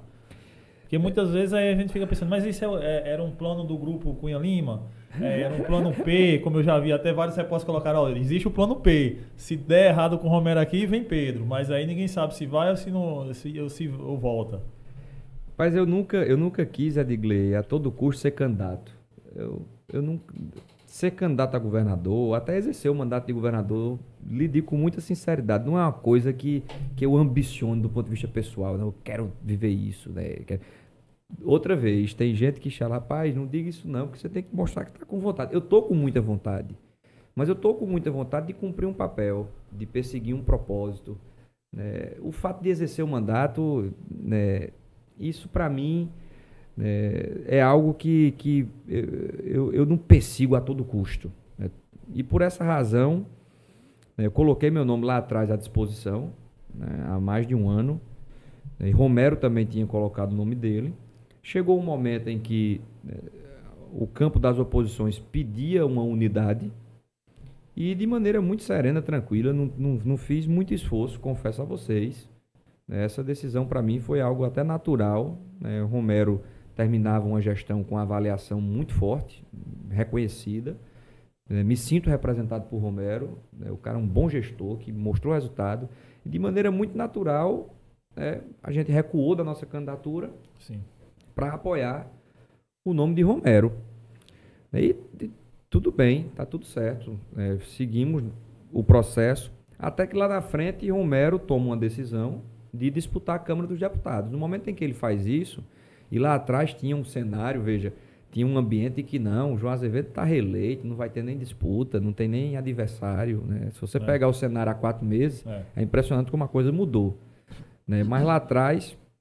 Mas aí no momento em que Romero eh, toma essa decisão de disputar a Câmara, né, ficou um espaço onde a gente precisava cumprir um papel e a gente precisava oferecer uma alternativa. Não é uma ele- você tem uma eleição para deputado federal né, que é muito bem encaminhada, etc. E tal. Eu digo, pai, não é, não é sobre exercer um mandato, né, de ter um mandato a toda um mandato certo. Não, eu- eu- meu pai está sem mandato e está aí cumprindo uma nova função em um outro, um outro ambiente de trabalho e tal. Então eu não preciso ter mandato. né? Eu já tenho tudo na minha vida. né? Não, eu não, não preciso exercer um mandato a todo custo. né? Eu, o que eu preciso é, e eu acho que é o que todos nós precisamos nas nossas vidas, é ter uma razão que nos mova. A gente na vida precisa ter algo que, que desperte energia na gente, né? Que faça com que a gente se levante com gosto de Um fazer. propósito. Um propósito. Né? E, e, e isso para mim não é, não, é, não é ter um mandato. E não é contar voto e me, ele- me reeleger deputado federal e reeleger. Não. né? e eu percebi que a Paraíba né, merecia uma alternativa entre tantas outras que possam surgir. E aí disse, não, né, Romero não sendo candidato, estou aqui para cumprir um papel. Se eu tiver um apoio daqueles que estão ao meu redor, né, a gente tem né, um partido que sempre precisa escutar mais de uma pessoa, né, um coletivo, mas tivemos esse apoio no PSDB, né, dos prefeitos, prefeitas, né, deputados, lideranças políticas. né, a gente teve primeiro esse, esse apoio, eu agradeço pelo apoio desde o início, né, citar apenas os deputados estaduais, deputada Camila Toscano, deputado Tovar, sempre muito firmes né, nesse deputado Rui Carneiro, para falar também dos federais. né, eh, e, e a gente sempre teve esse apoio. E também eu sempre tive, eu sempre tive uma motivação muito grande conversando com as pessoas, sabe? Eu estava fazendo uma feira outro dia, essa, essa cena me marcou muito. Fazendo uma feira, eu não sou eu não sou esses cozinheiros todos não, mas faço o meu cuscuz com ovo, né, uma tapioquinha, uma panqueca, uma papinha de aveia, viu, Alexandre? Uma papinha com canela, né? E, e, e é, comprou uma frutinha aqui acolá. E, e aí, fazendo minha feira, um cara me parou e falou assim: olha, sua responsabilidade é muito grande, viu? Falando sério, assim, não, não era oba-oba de. Não, sua responsabilidade é muito grande. Porque você é uma das últimas esperanças que a gente ainda tem nesse negócio. Né? E isso, isso mexe com você, né? Assim, você, você é tocado, mexido em um lugar de que você realmente tem um papel a cumprir. né? E, aí, e aí foi onde eu disse, não, vamos, vamos fazer essa caminhada, eu sou candidato. E aí já comecei a ficar pilhado, né? Porque aí o cara vai dormir pensando no que fazer, né? E já nas pessoas que podem ajudar e quem você deve contactar para pegar ideias, para trazer para perto. Né? Tem uma galera boa que eu quero demais poder contar aqui muito de perto. Né? E, e também na campanha, né? O que fazer para poder né, se tornar mais competitivo, vencer a eleição, que é o que a gente precisa, né? Vencer a eleição para poder ter essa oportunidade de governar. No meio disso tem toda essa especulação de Romero vai para lá, vai para cá e não sei o quê, e o fulano, o cicrano e partido. É, oficialmente não tem nada dito por ele, né? Alguma coisa do tipo. É sempre a gente vê especulando na mídia, né? É, o fato é que o que aconteceu foi que Romero seguiu na sua linha, com muita coerência, né? E se manteve no campo das oposições. É um apoio que muito Hoje me o honra. PSD dele tá no campo da oposição. Está conosco, né? Romero eh, manifestou o apoio à nossa candida- pré-candidatura, um apoio que muita, muito me honra, me fortalece, tanto do ponto de vista eleitoral como do ponto de vista administrativo. É um cara que eu vou querer perto da gestão porque mostra, já mostrou que é bom de gestão. Ele fez uma, uma administração em Campina né, com muito resultado. Né? Então a gente, a gente né, decidiu né, mergulhar nesse. Eu gosto de ser desafiado, eu sou um cara competitivo. Eu gosto de, de me desafiar e, e de me colocar né, em, em lugares onde eu possa exigir mais de mim. E, e essa caminhada tem exigido muito de mim. E isso tem me feito muito bem. Porque eu tô com 33 anos e, e tenho uma vida pela frente. Estou tendo esse privilégio de poder cumprir um papel para um estado onde eu nasci, a minha terra, lutar pela sua terra. É que você sente agonia de ver a Paraíba em 24 lugar no ranking de transparência. Ranking da CGU, 24 lugar. Perdemos 12 posições. Ranking da transparência, Ministério Público Federal, 24 lugar. Esse não é o nosso lugar. Esse ranking de transparência é uma coisa mais básica, porque eles dizem o que você tem que fazer, sabe? Ele dá a receita de bolo. Faça, faça compliance, faça um site decente, informe qual é isso e etc. Tal, e você segue e você vai ranquear bem. Isso é o básico, é o beabá. É, aí você vê o ranking, o levantamento do Banco Mundial, é, é chamado Doing Business, que é o ambiente de se fazer negócio. Aí a Paraíba, 17 lugar. Parte debaixo da tabela de novo. Esse não é o nosso lugar. Eu sou um cara que eu, eu, eu, eu sou competitivo e quero colocar o meu estado, a minha terra, na posição em que ela merece estar, que é no topo. A educação pública, eu não quero estar logo abaixo do Ceará, não. Eu quero passar o Ceará, porque eu quero fazer melhor do que o Ceará. Porque a gente pode fazer melhor do que o Ceará. A gente pode trazer tudo que eles estão fazendo lá e aprimorar. Né? Então, então, assim, é, é, isso está me motivando demais. Eu sei que eu, que eu posso fazer muito melhor do que isso. E estou muito animado em poder reunir pessoas, é, pé no chão, humildade, tenho muito a aprender. Me considero pronto, mas gosto de ouvir pessoas. Tenho ouvido pessoas da caprinocultura, tenho ouvido pessoas né, da, da, educação, da segurança, da saúde pública, né, na agricultura, o que é que a gente pode fazer, né, em termos de ambiente de se fazer negócio, onde é que a gente pode atrapalhar menos antes de qualquer coisa. Né, enfim, tecnologia, conversei com um cara que criou o Colab, que é um aplicativo, uma, uma tecnologia que ganhou um prêmio na ONU né, de melhor GovTech do mundo, entre as 10 citadas premiadas, etc e tal. E o bicho ficou super animado, porque, para finalizar, né, se você permitir que uma galera boa chegue perto e tome de conta e possa lhe ajudar a tomar decisão, o que, o que, o que paralisa a gente é porque tem uma engenharia política que fecha todas as portas, tranca tudo, e você não conversei com um professor da UEPB, o bicho está com uma ideia de, de formação técnica em computação, em programação, que tem um mercado aí gigante nessa é. área. Não tem profissional hoje para ocupar a demanda. Né? Então, assim, eu estou muito animado em poder cumprir esse papel depois de quatro anos, pronto, cumprir um papel, passo o bastão, né? Quatro anos passam, você está lá por aquele tempo, você passa um bastão. E quero ter só a sensação boa de que fiz. Eu pude pegar esse bastão e eu corri o que eu podia correr. Aí eu quero. Né? Chegar lá na frente e poder ter essa sensação. Não, o que eu podia fazer, eu fiz. Depois você passa o bastão e talvez eu vá viver um momento da minha vida mais calmo. Pedro, como fazer isso desde já? É, como montando uma equipe que aí teria que ser uma equipe mais autônoma de política? Porque a gente está acostumado e sempre dizem, ah, só se elege governo se tiver prefeito, só se elege governo se tiver deputado.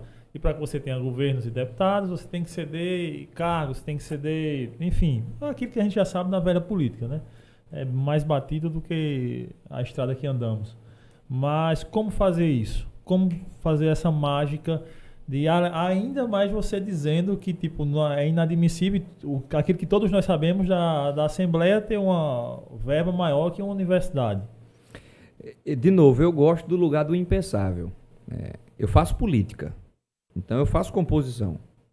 E, e eu não acho que isso deva ser algo criminalizado. Assim por inteiro. Né? O problema não é você fazer composição de um aliado político poder, né, um cara que quer ter uma contribuição e participar de um processo de escolha numa secretaria e até indicar o secretário. Sim. Eu só quero saber quem é que ele vai indicar. E de onde ele está vindo, qual é o currículo, qual é a expertise. Né? Ele vai ter competência. É, o que eu não posso é pegar uma secretaria e entregar para um partido político como se fosse uma fazenda de porteira fechada, para o cabo ficar ali loteando, o secretário não, não vai nem trabalhar, o secretário, todo mundo vê. Se você faça uma entrevista com o secretário e pergunta o que é que você fez nos últimos seis meses na secretaria, faça um balanço aí.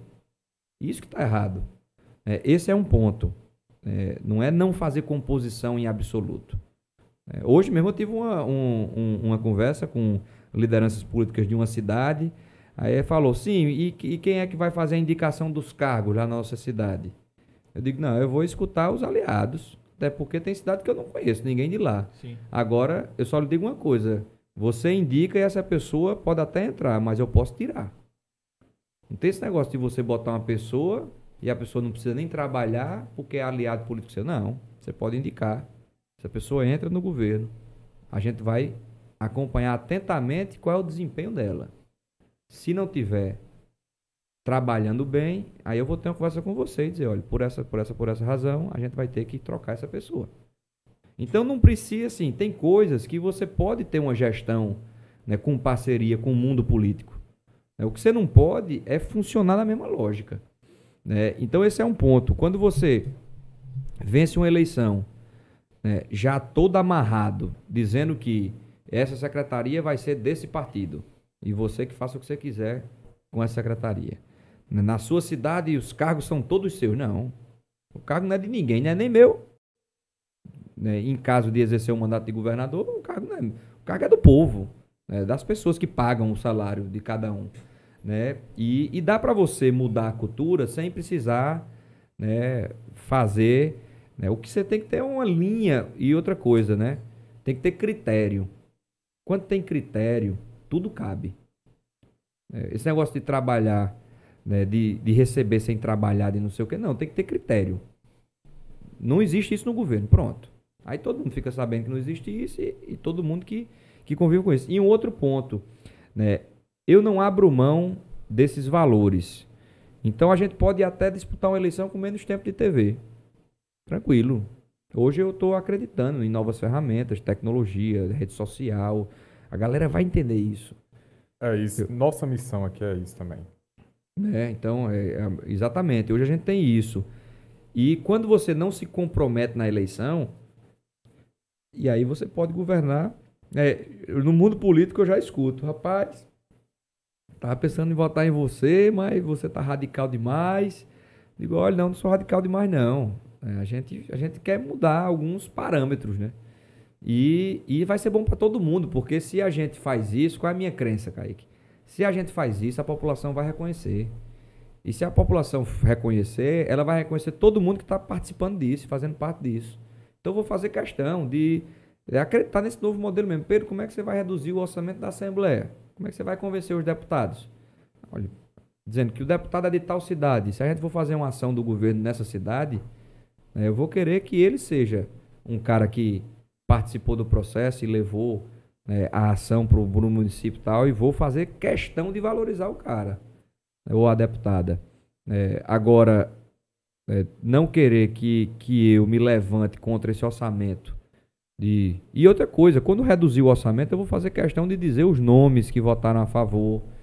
E quem não tiver querendo votar a favor, a gente vai ter que ter um debate público sobre isso. Enfim, eu tô. tô... Apoio da população. É, eu tô querendo fazer uma coisa conectada com a população, porque eu tô vendo que em vários momentos isso deu certo.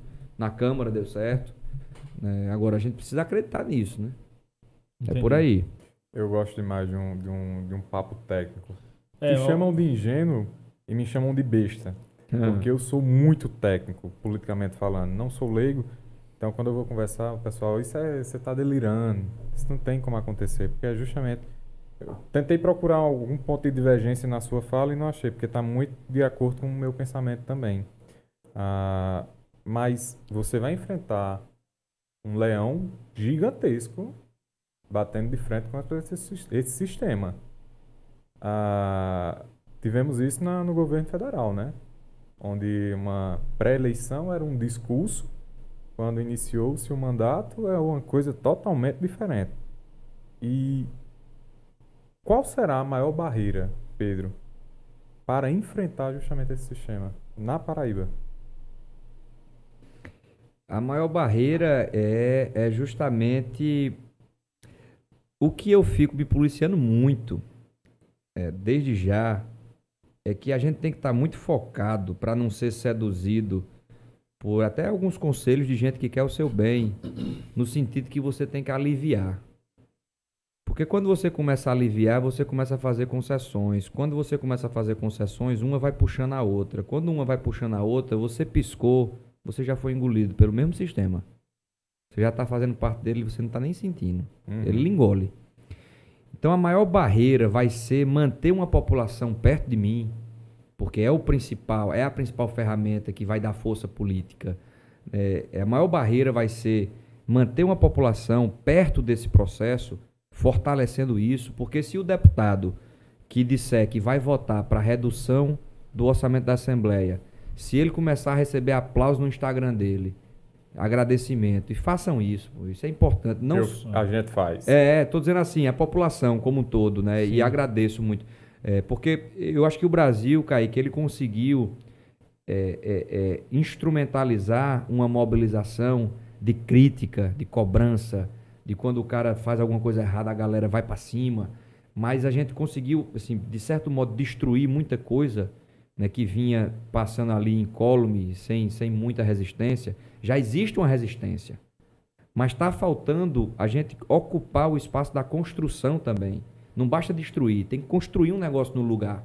Né? E então, assim, a parte mais difícil é ter uma população por perto, porque todo mundo acorda para poder cuidar do seu trabalho.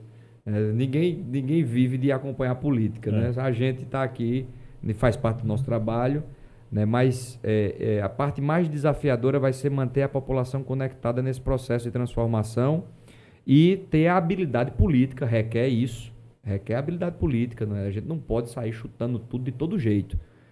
Tem que chutar um bocado de coisa, mas de um jeitinho mais correto para poder né, conseguir apoio político. A gente vai precisar ter maioria na Assembleia. Né? A gente vai precisar. Né? Mas é, a parte mais difícil vai ser. E fazer isso num começo de governo, onde o governo tem mais capacidade de ação. Sim. Eu acho que é, é algo que a gente tem que ter muito, tem, tem uma clareza muito grande. E, e fazer tudo que precisa ser feito né, num período curto, que são quatro anos. Porque para mim já é muito claro que se você disputa a reeleição, você tem que entrar numa onda de manter sua popularidade alta, fazer um calculismo do que dá, é. do que não dá para fazer. Eu não posso gastar todo o meu capital político nisso, porque não sei o quê. Essa economia de capital político eu quero tirar logo da minha frente. Né? Então eu já estou muito né, determinado em poder, né, em, em tendo essa oportunidade né, fazer o que a gente puder fazer nesses quatro anos para poder tirar esse, esse ingrediente de reeleição que paralisa muita coisa. Uhum. Né? Então, isso, isso é algo que, que eu também sei que, que vai me, me impor né, uma dificuldade maior né, de, de ter quatro anos. Né? Se, se chegar lá, né, ainda tem uma eleição pelo meio, mas isso, é, isso dificulta, mas enfim, eu não, eu não tenho a pretensão de resolver tudo, sei que não vou resolver. Se fosse fácil, já tinha gente que tinha resolvido é, é, é difícil, mas tem, tem todo um chão pela frente e acreditar e fazer prevalecer uma nova cultura é a parte mais difícil. Pedro, é, gera um impasse, eu acho que é bom e é ruim, não sei. É, o seu sobrenome traz uma história política na Paraíba, né? E muitas pessoas que eu converso diariamente elogiam suas ideias, dizem que é o que pensam de política, mas muitos ficam com o pé atrás. Mas quem é que a gente pode esperar no governo? Não que para trás não tenha sido bom, mas será que é Pedro mesmo, Cunha Lima, que vai governar? Será que não vai ter a influência de, de Cássio, do pai, enfim, da família? Como é que vai se estruturar o governo Pedro Cunha Lima na Paraíba?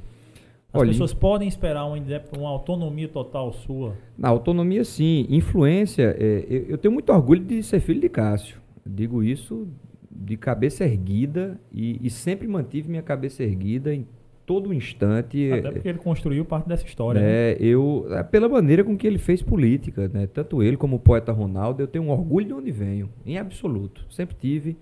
E, e escuto depoimentos, relatos assim de pessoas no estado inteiro, né? de, de, de assim, um, um testemunho de que maneira se fazia política, etc. e tal.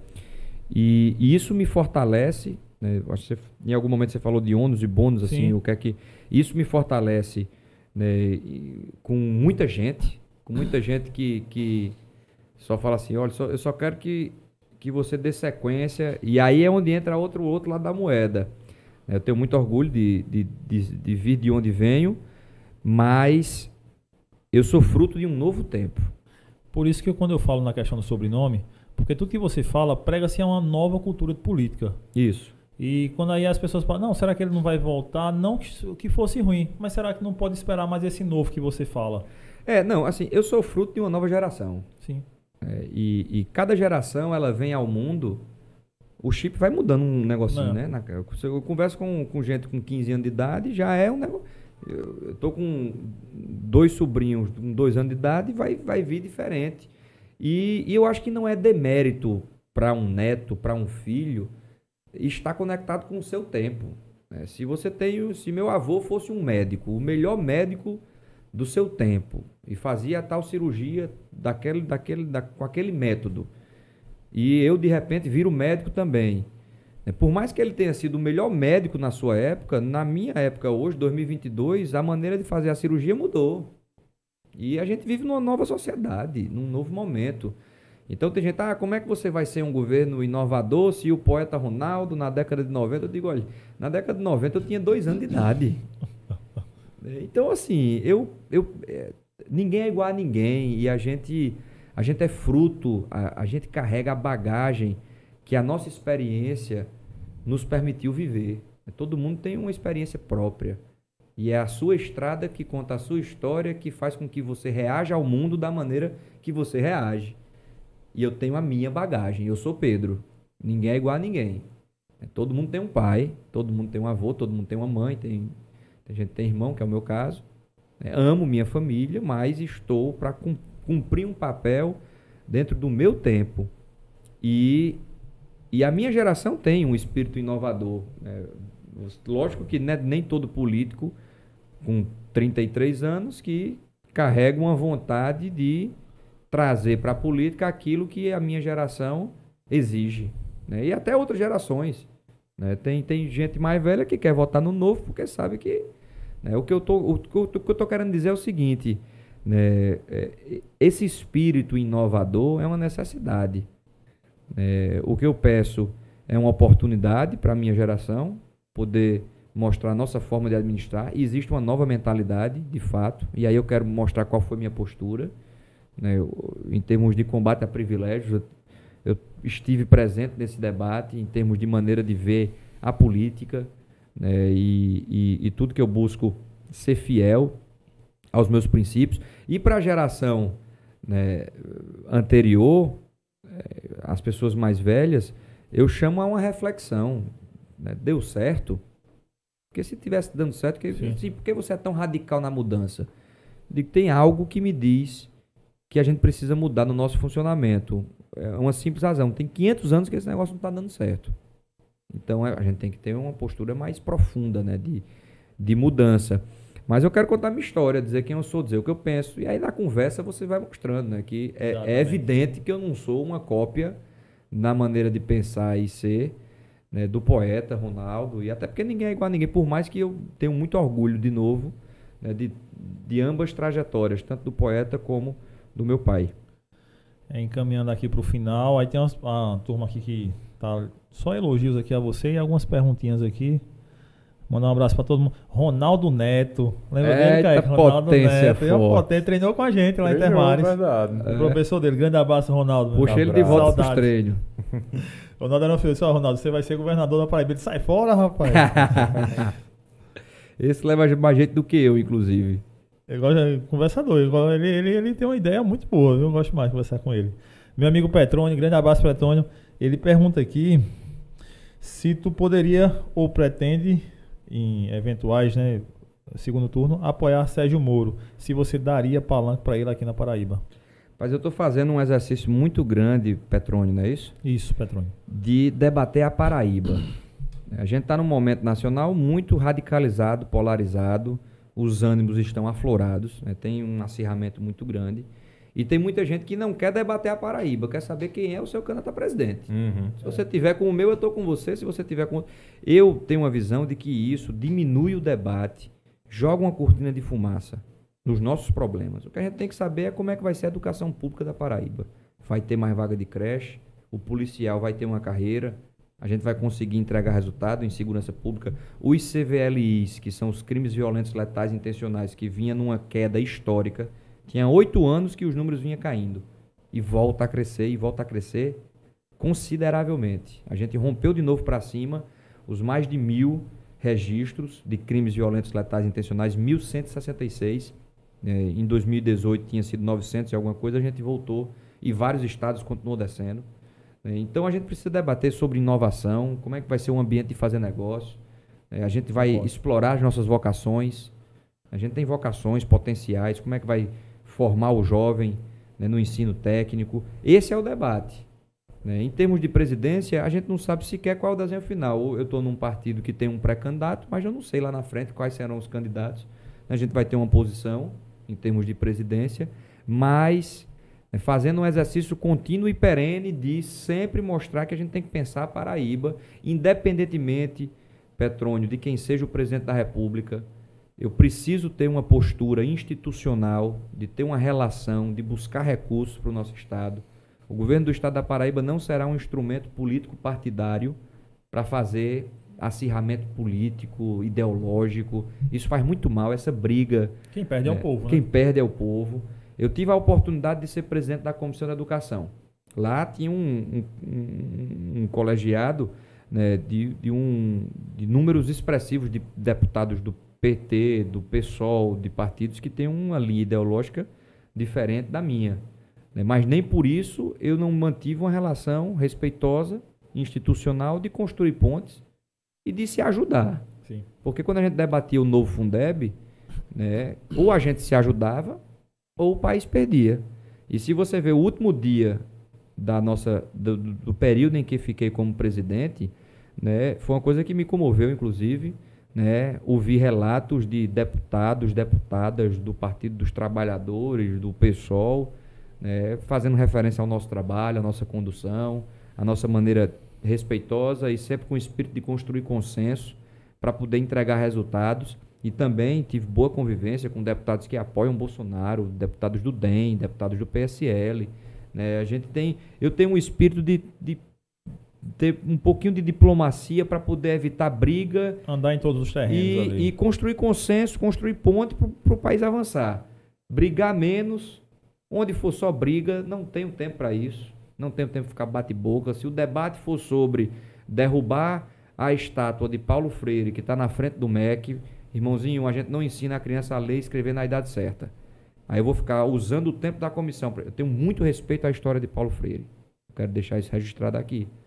Cara que, para mim, é um patrimônio brasileiro, com reconhecimento internacional. E, para mim, é uma aberração, na minha opinião, com todo respeito, né, querer, num tempo desse, levar o debate a isso. Mas nesse debate eu vou, eu vou pedir licença, dizer que eu vou ter que falar sobre formação de professor, voltar a atrair o jovem, a carreira do professor, que no Brasil esse número diminui cada vez mais você tem mais dificuldade de ter jovem querendo se tornar professor. A gente tem uma implementação da Base Nacional Comum Curricular para fazer acontecer. Né? Tem toda um, uma necessidade de, de eficiência pedagógica nas nossas escolas. Né? A gente tem um novo ensino médio a ser implementado com os itinerários de formação nova, que é uma coisa que né, eu tive a oportunidade de fazer intercâmbio no Canadá, isso em 2006. É um grande, eu já falei aqui, eu sou um grande privilegiado, sempre tive tudo na minha vida. Né? E lá eu já escolhia quais eram, quais eram, tinha as matérias obrigatórias, mas tinham as optativas que eu escolhia de acordo com a minha vocação. Né? Quem trouxe isso para o Brasil foi a reforma do ensino médio. Isso foi ensino, é, isso, no ensino médio. Isso, o novo ensino médio, né? Que teve todo, todo um debate em torno disso, etc. e tal. Eu, eu acredito que foi uma mudança para melhor, sobretudo quando a gente vê índice de aprendizagem, Sim. evasão escolar na Paraíba de 15 a 17 anos um pouco mais de 65% dos jovens de 15 a 17 estão no ensino médio. Esse dado é, é gritante, é muito baixo, tem muita gente fora. Né, para uma necessidade tão básica que é manter o aluno na escola, não só manter, mas fazer com que ele aprenda. Né? Então, então, assim, esse debate presidencial, toda vez que me tirar do foco de, de, e até o debate de dois lados, se é de direita ou de esquerda. A maioria da galera de esquerda me acha de direita. A maioria da galera de direita me acha de, esquerda. Isso é bom. Né? E é bom, vírgula. Dá um trabalho danado. Dá um trabalho danado. Mas assim, o que eu gosto? Eu gosto de resultado. Eu gosto daquilo que funciona. Você me mostra uma política pública, eu vou avaliar o desempenho. Eu sou pragmático. Né? Você tem algo que está acontecendo. Eu vou avaliar o custo, benefício, desempenho. Isso merece continuar, merece ser interrompido. O que é que eu preciso ajustar? Para a gente ter uma política eficiente. Eu gosto de evidências. Aí se você fizer, essa política é, é, de direita ou de esquerda, o que for de esquerda você continua, o que for de direita ou vice-versa, não, eu quero lá saber, eu quero saber do que funciona. Né? Então, para mim é isso. Eu acho que a gente está num, numa época do, da nossa, da, da história da humanidade, né? onde, onde eu não sei se comporta dividir o mundo 100% em dois lados. Eu, eu acho que os problemas são complexos, problemas complexos exigem soluções complexas e as coisas são mais complexas do que dois lados. O mundo Sim. é binário, né? De, de, é um ou outro. É legítimo cada um se, se considerar, se dizer de direita ou de esquerda. Esse debate ideológico é legítimo, né? acho que todo mundo tem. Mas eu me posiciono em um lugar onde tem coisa da direita que eu me identifico, tem coisa da esquerda que eu me identifico, tem coisa aqui que eu não concordo, tem sim, e eu vou vendo o que a gente vai montar para poder entregar resultado. Show de bola. Tem um aqui, acredito que você já falou bem, um abraço para ele, Ronaldo, lá do Riachão do Poço. Um amigo, é, ele abraço, pergunta Ronaldo. sobre as suas políticas integrativas de educação, combate à miséria e capacitação profissional. É, você já, já falou muito sobre isso e eu queria só colocar mais uma coisa. O jovem paraibano ele é muito sofrido, Pedro. Ele sofre demais. O jovem do sertão, da pobreza, daqueles que estão lá de onde eu vim, de, por exemplo, de Esterro. É, por quê? Porque não há capacitação profissional. Esse jovem, eu sou uma exceção que veio para uma capital e consegui fazer uma faculdade, mestrado, enfim, consegui viver uma vida diferente daquelas que eles vivem lá. Mas a grande maioria, não que seja ruim estar lá, mas estar lá sem oportunidade alguma. Sem oportunidade porque não tem um desenvolvimento na área técnica, profissional, então fica naquela mesmice. A juventude e, e, a perspectiva de vida não tende a melhorar. E o que tu imagina, ou se, ou se tem alguma coisa, se não, não imagina, para esse jovem que está no sertão, para esse jovem que não tem oportunidade? Eu vou dizer novamente, são problemas complexos. Então não adianta você achar que tem um, algo a ser feito que resolveu uhum. tudo. Não é. Porque muitos falam. Mas, mas precisa fazer o básico. O que é o básico? Né? Antes de qualquer coisa, ensinar a criança a ler e escrever na idade certa. Nem isso a gente está conseguindo fazer. Ter vaga de creche. O governo do estado precisa estar comprometido com essa etapa do ensino chamada educação infantil. Por muito tempo se disse que não, isso é responsabilidade do município. Ocorre que o município, né, em cidades como Desterro, né, não tem nem Agora com o novo Fundeb melhorou um pouco, né, mas não tem nem o financiamento suficiente para poder fazer né, educação pública de qualidade para todos. Né. Esse é um ponto. É, eu sou um, eu sou um militante e um ativista da primeira infância. E tem uma frase né, daqueles que acreditam no investimento na primeira infância, que vai dos zero aos seis anos, né, começa desde a gestação, porque ali o cuidado da mulher né, gestante já tem impacto naquele indivíduo que está ali. Isso, a ciência cada vez mais mostra como é fundamental acertar no começo da vida. E, e tem uma frase que, que diz que se, se você mudar o começo da história, você muda a história inteira. Então, se você acertar né, nesse, nessa fase e a gente conseguir o que o Ceará já consegue, que é fazer com que cada criança aprenda a ler e escrever na idade certa, beleza, você deu um passo muito importante. Aí se você continuar nessa trajetória escolar e, e fazer com que ela aprenda matemática né, num patamar né, adequado, não precisa ser com tanta profundidade, mas o básico. Né? Se ela aprender a ler e escrever, se ela aprender matemática, no ensino médio a gente pode oferecer um, um curso né, profissionalizante de programação e essa pessoa, né, inclusive, né, com uma mobilidade gigante, porque né, é, um, é um, uma, um trabalho que você pode fazer de onde você estiver. Sim. Né? Então, se você né, educar e der uma capacitação técnica conectada com o mercado de trabalho, foi. Essa pessoa ganhou a autonomia, a independência, a liberdade, inclusive para cuidar da própria família, para romper com o ciclo da desigualdade. Né? É, é, esse ciclo da desigualdade é tão perverso que a quantidade de palavras que uma criança numa família escolarizada escuta ali com um ano, dois anos, três anos, quatro anos, a quantidade, o, o, a, o quantitativo do vocabulário que, que essa criança escuta e numa família que está numa situação de vulnerabilidade social quando chegarem com os seis anos de idade cada uma, já vai ter uma diferença ali. Uma vai ter uma dificuldade maior de ler e escrever do que a outra. Então eu preciso colocar essa criança numa creche para poder, na creche, eu dar a ela o que ela não tem em casa. Isso sem deixar longe a família, pelo amor de Deus, porque a, creche, a melhor creche do mundo não cumpre o papel de mãe, nem de pai, nem de família. Então tem que ter programas de assistência social para poder fazer visitação, ensinar a mãe que interagir com o bebê é fundamental. Né? Porque tem coisas que são. Quando ele começar a chorar ou ela, tem que chegar junto, não pode deixar chorando, não, chorando. Então, é, tem muita coisa. Eu acredito muito né, nesse cuidado no, na, na primeira infância e na capacitação técnica conectada com o mercado de trabalho. Tem uma vez que eu fui numa cidade que, né, sei lá, 20% da população era cabeleireiro, não tinha tanto cabelo né, para para assim, você tem que fazer uma formação que dialogue com o mercado de trabalho. Eu tenho uma visão, né, que aí vamos chamar de direita, né, uma, uma visão de poder público que se mistura mais com o privado para poder o negócio gerar mais, a gente gerar riqueza. Eu sou daqueles que acham que gerar riqueza é bom, porque quem gera riqueza gera emprego, quem gera emprego cumpre com a função social. A, a, a primeira, né? De todo mundo ter como se sustentar. Né? Então, é, esse é um ponto entre tantos outros, né? explorar nossas vocações, a energia solar, a energia eólica, a gente tem uma série de, de possibilidades aí. Né? Enfim, eu acho que a gente tem muitos potenciais e explora muito mal o que a gente pode explorar. Esse podcast ia durar muito tempo se a gente fosse entrar aqui em alguns assuntos, viu, Pedro? Porque eu sou psicomotricista. E eu tenho uma clínica de desenvolvimento infantil.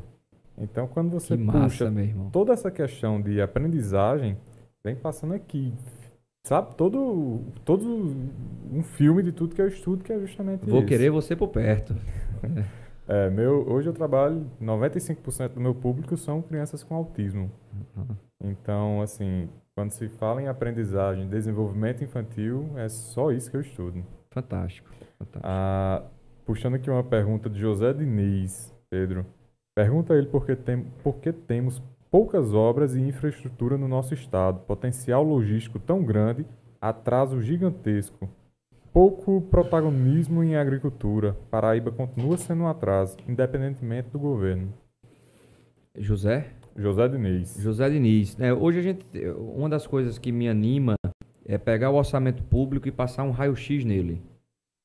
O que é que está sendo desperdiçado, o que é que não está cumprindo função social e passar tesoura nesses excessos. Então eu já falei, esse dinheiro que se gasta fazendo propaganda de si mesmo. Isso aí tem que acabar.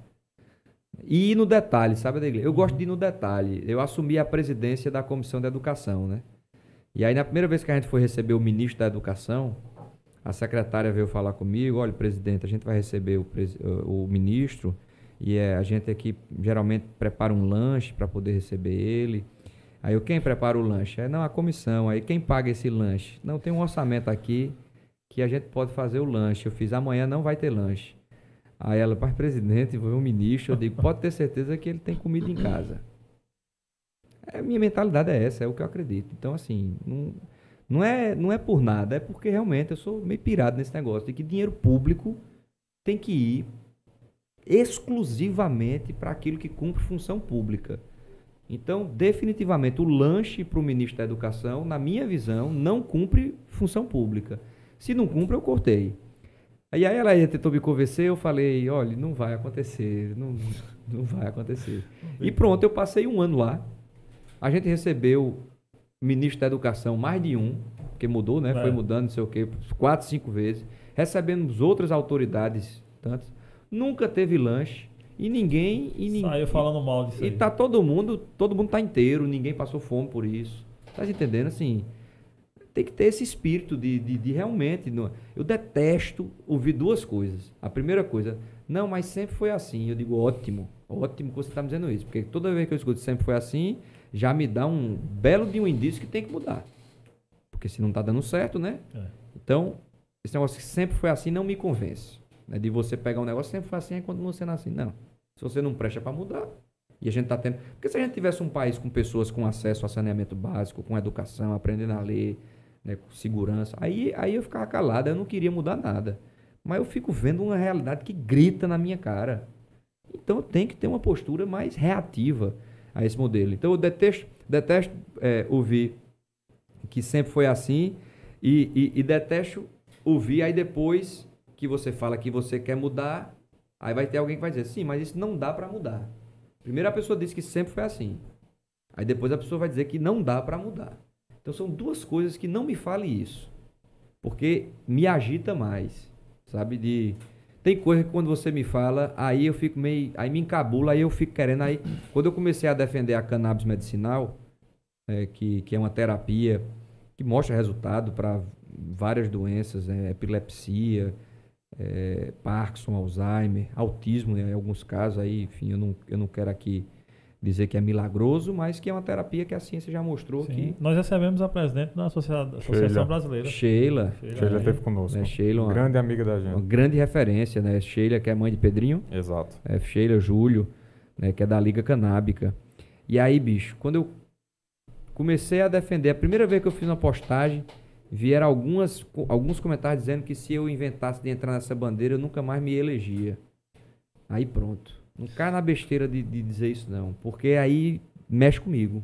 Porque você, você me, me provoca num lugar que, que, que eu não admito né, que você venha com esse papo. Porque são famílias, e aí só sabe o que é ver um filho convulsionando quem já passou por isso. Né, que são dramas humanos. Sim. E se você quiser me convencer com argumentos de que não é o caminho certo, tal, eu tô aqui, eu sou um cara que adoro ouvir, adoro ouvir quem pensa diferente de mim. Porque se for para ouvir só quem concorda comigo, eu vou ficar isolado na minha tribo. Né? Isso, isso, não me engrandece. O que me engrandece é abrir as oiças para quem pensa diferente, né? Porque aí você consegue ver, né? Mas não venha com esse papo de não se reelege, não sei o quê, porque pronto, aí eu abracei de vez esse negócio, né? Sobretudo pela comoção também, porque você vai com, convivendo com as famílias, né? e etc e tal. Né? Então, para resgatar a pergunta de, de José terminou indo, indo para todo lado, né? passa um raio-x no orçamento, corta o que não cumpre função social, né? De, de aluguel de carro, o governo do estado gastou do começo do, do mandato do governo até aqui mais de 200 milhões de reais. Muitos desses carros é para atender secretário, secretário adjunto, e aí é o carro, é o celular, é a gasolina, é tudo, né? Porque nesse mundo aí ninguém faz conta Uhum. e, e- e o limite é o céu. Então isso aí é tesoura. Passando a tesoura nisso, você abre espaço no orçamento para fazer investimentos. Mas não só isso, porque isso só não resolve. A gente vai ter que fazer um raio-x na folha de pessoal. né? Tem, que, tem que enxugar. Porque só o corte de celular, de, de carro e tal, é simbólico, é necessário. Passa uma nova visão, assim como o café da manhã do, do, do ministro. Passa uma nova visão, mas em termos orçamentários, eu não vou aqui entrar numa onda populista de dizer que isso faz com que eu consiga reconstruir as escolas públicas. Não. né? Isso é um recurso, isso é muito mais uma questão de mentalidade. Mas fazendo isso, você sim tem um saldo positivo, mas tem que ir no grosso. né? Folha de pessoal é um espaço do orçamento que precisa de um olhar muito atento, E aí, porque quando fala em folha, aí já fica assim, né? Porque a turma que tá na folha já fica meio que. é, mas atrás. vai, vai ter que ficar, porque tem muita gente fora da folha, né? Tem mais gente fora da folha do que dentro da Sim, folha. sim. né? E, e, enfim, de maneira muito clara a gente fala sobre os temas, né? E ter uma situação onde né, a gente possa né, antecipar o recurso público, é, expandir o orçamento com criatividade. Vou dar um exemplo. A Grande Santana, que é o Palácio do Governador, que vai virar um parque, claro. Espero que Eu ia já perguntar vire. isso agora se a gente ia te encontrar por ali, morando ali na Grande Não, Santana. ali, é, eu disse uma vez que eu ia derrubar aquilo na marretada. Não, não faço não, que é muito, muito agressivo. né? Então não precisa derrubar na marretada não, basta virar um parque. Mas aquilo ali pode ser um parque com gestão de algum, de algum ente privado. Sim. Privado? Não, eu quero que esteja limpo, eu quero que esteja funcionando bem, eu quero que seja seguro. né? Se tiver um privado que possa explorar economicamente, né, vendendo alguma coisa, gerando emprego lá dentro. Porque você fala privado é o cara que gera emprego, que cumpre função pública. Na minha cabeça, todo privado cumpre função pública. Então, esse negócio de privado, sim, ótimo. né? explora economicamente ali, toma de conta de tudo, né? inclusive faz investimento, uma pista de skate, uma pista de voo, ou uma quadra de vôlei, de futebol, sei lá o quê, e, e faz a gestão dali. Se eu não estou gastando dinheiro público para fazer gestão ali, eu estou abrindo espaço no meu orçamento para poder investir em outro lugar. né? Se eu pego, como a Prefeitura de Recife fez, né, a construção, salvo engano, de 55 escolas, creches, 55 creches. Quem vai fazer isso é um privado, com investimento do capital privado. Né? O, o- a prefeitura vai remunerar num contrato de, sei lá, 20 anos, mas ele acelera o processo e a gestão da escola continua sendo da prefeitura. Então tem soluções criativas onde eu pego o recurso do privado, tem muito, tem, tem muita possibilidade de negócio que o poder público tem que estimular, fomentar e se valer disso. O negócio que o poder público não pode fazer é aquele que você desvia. né? É outra história, que você tira um pedaço para você. Mas né, ser um, um- um fomentador de investimentos, eu adoro pensar isso também. né? Tem terrenos do Estado que você tem que chamar alguém do privado para fazer alguma coisa, tem uma contrapartida e faz a coisa fluir. Porque fica parado no tempo. Não, não pode. Não, não pode o quê? O que não pode para mim é ter um, um patrimônio que não gera emprego, que não gera renda, que está ali parado, não ajuda na vida de ninguém. Isso aí que a gente tem que combater. né? Então, para investimentos, terminando a, a pergunta de José, né, ter, ter austeridade, né, ter uma política austera do, no orçamento e ter criatividade para poder trazer para cumprir uma função pública o capital privado. Eu acho que isso é uma saída inescapável, já que a gente vive um momento de tanta restrição orçamentária.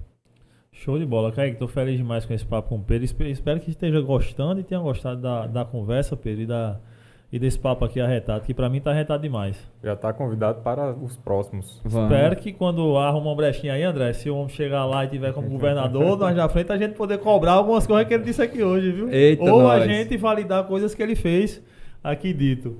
Pedro, obrigado mais uma vez, cara. Obrigado demais, obrigado, André. Obrigado, Yuri, que obrigado tá ali fora. Todo mundo ter feito essa ponta, esse meio de campo aí com o André e a gente conseguir chegar, você conseguir uma brechinha para vir trocar uma ideia com a gente. Ficamos felizes demais e a casa aqui é sua, ao que precisar, estamos outra, à disposição. Outra coisa que eu não posso esquecer, você foi um dos deputados que foi contra o fundo, fundão eleitoral. Obrigado por isso. Ô, oh, rapaz, é. Eu, por isso que quando eu falei, elogiei também, você disse, não, isso a gente faz.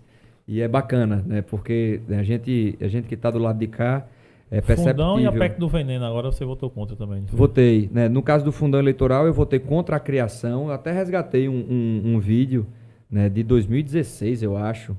Né, mais novinho, sem barba. e citando também o senador Cássio, que na época Sim. também ficou contra a criação. Né? Eu votei contra a criação e votei agora contra esse aumento absurdo. Né? Votei, portanto, pela manutenção do veto o, o, o valor foi aumentado, o presidente Bolsonaro vetou, e aí a gente precisava manter ou derrubar o veto. Eu votei para manter o veto, né, para não ter esse aumento. Infelizmente fui voto vencido, né, assim como fui voto vencido né, nesse, nesse PL agora, né, que ficou conhecido como PL do, do, do, do veneno. Né, e e dizer da alegria minha aqui de poder falar abertamente sobre os temas, né? Como eu falei, eu gosto muito desse formato. Perdoem pela banguela, né? Não, nós Vou gostamos começar, demais. começar a falar e não conseguir parar mais, né? Como eu estou é, sendo bombardeado por informações e sobre tantos temas e aí, e aí você você fica realmente é, você se empolga na hora de, de poder mostrar o que você acredita, como vai ser. Eu estou muito animado sei que é desafiador, eu sei que é muito, não é fácil. A mudança, ela não é fácil. Mas o que eu quero é poder me manter fiel à minha crença, à crença né, dos que né, dependem dessa nova postura. É, eu tenho me conectado muito, sabe? A gente vê dramas sociais a todo instante. Né? Eu, eu paro num sinal. É, outro dia eu parei no sinal, vi uma menina, sei lá, 6, 7 anos ali no chão né? E, e assim, a, o que está me ocorrendo, a minha, o meu pensamento é assim, eu vou fazer melhor por você. Porque é o básico que, que nos cabe, né? Então, é poder ter conversas com, com essa galera aqui, né? Agradecer você, a Digley, Kaique, a galera, né? Yuri, da técnica, né? É, é Vitor que está aqui né? também. Né? A, a, a, a, vocês que se propõem gerar esse conteúdo, né? Parabéns por por meter a cara e, e, se dedicar e se comprometer em geral, em acreditar num projeto, né? Isso envolve a crença num projeto, né? muitas vezes insistência, persistência, tem às vezes tem tem hora que que vem uma barreira, mas é. você segue em frente, então né? sigam em frente nesse cast arretado, né? Para que para que a gente tenha espaços como esse que para a democracia é fundamental. Aí falo de uma perspectiva de quem vê uma imprensa que ainda funciona né, a partir de parâmetros e direcionamentos que parece que eu estou, às vezes, na década de 50. É verdade. Né, então, parabéns pelo trabalho de vocês. Foi um prazer muito grande estar aqui. Vai ser um prazer voltar e, enfim, continuar conectado. Eu sempre peço a todo convidado que vem que deixe um recado para as pessoas, em especial quando vem alguém que está na política, que fale para os desacreditados da política e dos políticos. Fale. É, algo para as pessoas que elas ainda tenham esperança, porque é isso, e na minha opinião, é isso que vai mudar a nossa vida. É acreditar e ir atrás dos bons políticos, porque a política ela salva. É, tem um paradoxo nessa história, Edgley, que é o seguinte: quanto mais decepcionante a política está, mais ela precisa que as pessoas se aproximem dela e acompanhem o que acontece na política para poder participar do processo de transformação. Né? E qual é o paradoxo? Porque quanto mais decepcionante ela está, mais ela distancia o cara. O cara não quer mais acompanhar. E quanto mais distante a pessoa, o cidadão estiver, vai ficando mais necessário né, que haja essa participação. Porque se não houver essa participação, meu amigo, não muda, não muda. Vá por mim, assim, eu já tentei com base na articulação, é, juntando gente lá dentro, tal, eu já percebi que só muda com pressão, de baixo para cima. Por isso que o Obama tem uma frase que eu gosto muito, que ele diz que o agente mais importante numa democracia não é o presidente, não é o governador, nem o senador, nem o deputado, nem o prefeito, nem o vereador, nem o ministro. O agente mais importante em qualquer democracia é o cidadão, que é esse que dá o direcionamento, norte, sobretudo num país com tanta desigualdade como o nosso. Então vai de novo essa mensagem de né, se você está numa posição que permite você acompanhar uma conversa como essa, você já está num lugar da sociedade de privilégio. É, é importante lembrar que tem gente que não tem acesso à água. É e muita gente. Né? Então, por favor, fiquem perto. Eu não estou nem dizendo para acreditar no que eu estou falando aqui. Eu estou dizendo para ficar perto do processo. Fique perto. Né? Siga os candidatos. Acompanhe o debate. Tenha um olhar atento, converse com os amigos, mobilize a galera. Muitas vezes o cara tem um sentimento, não, mas é só um voto, né? não muda nada, muda, bicho. Muda de, é só o que muda. É esse um voto. Né? Porque, né? e se você acreditar em alguém, né? meta as caras, sabe? Faça uma postagem, marque a pessoa. Isso conta demais, sabe? A gente que precisa dessas ferramentas para poder enfrentar toda uma estrutura. Existe uma estrutura né, gigantesca por trás de, de uma eleição e a gente precisa se valer dessas ferramentas. Então, né, participe do processo. Eu, é, o que, é o que eu peço a esse cidadão. Porque não dá para pedir mais do que isso, não, sabe? Porque o cara está tão desacreditado, tão sofrido já. Tão né? sofrido, desgastado, que, que fazer com que ele participe do processo já é muita coisa. Pedro, obrigado demais. Obrigado a Patrono Registro de Marca que nos apoia e dá uma moral para que a gente continue com esse cash arretado. Obrigado à empadinha do PAP. Gostou da empadinha? Primeiríssimo. Postei, marquei. Top demais. Bom demais. Tamo junto, Kaique. Tamo junto. Quem gostou desse papo aqui? Compartilha com os amigos. Quem não gostou? Compartilha com os inimigos. Mas e assim o importante é todo mundo ficar sabendo dessa conversa. Valeu, galera. Até o próximo podcast. Valeu, valeu. valeu. galera.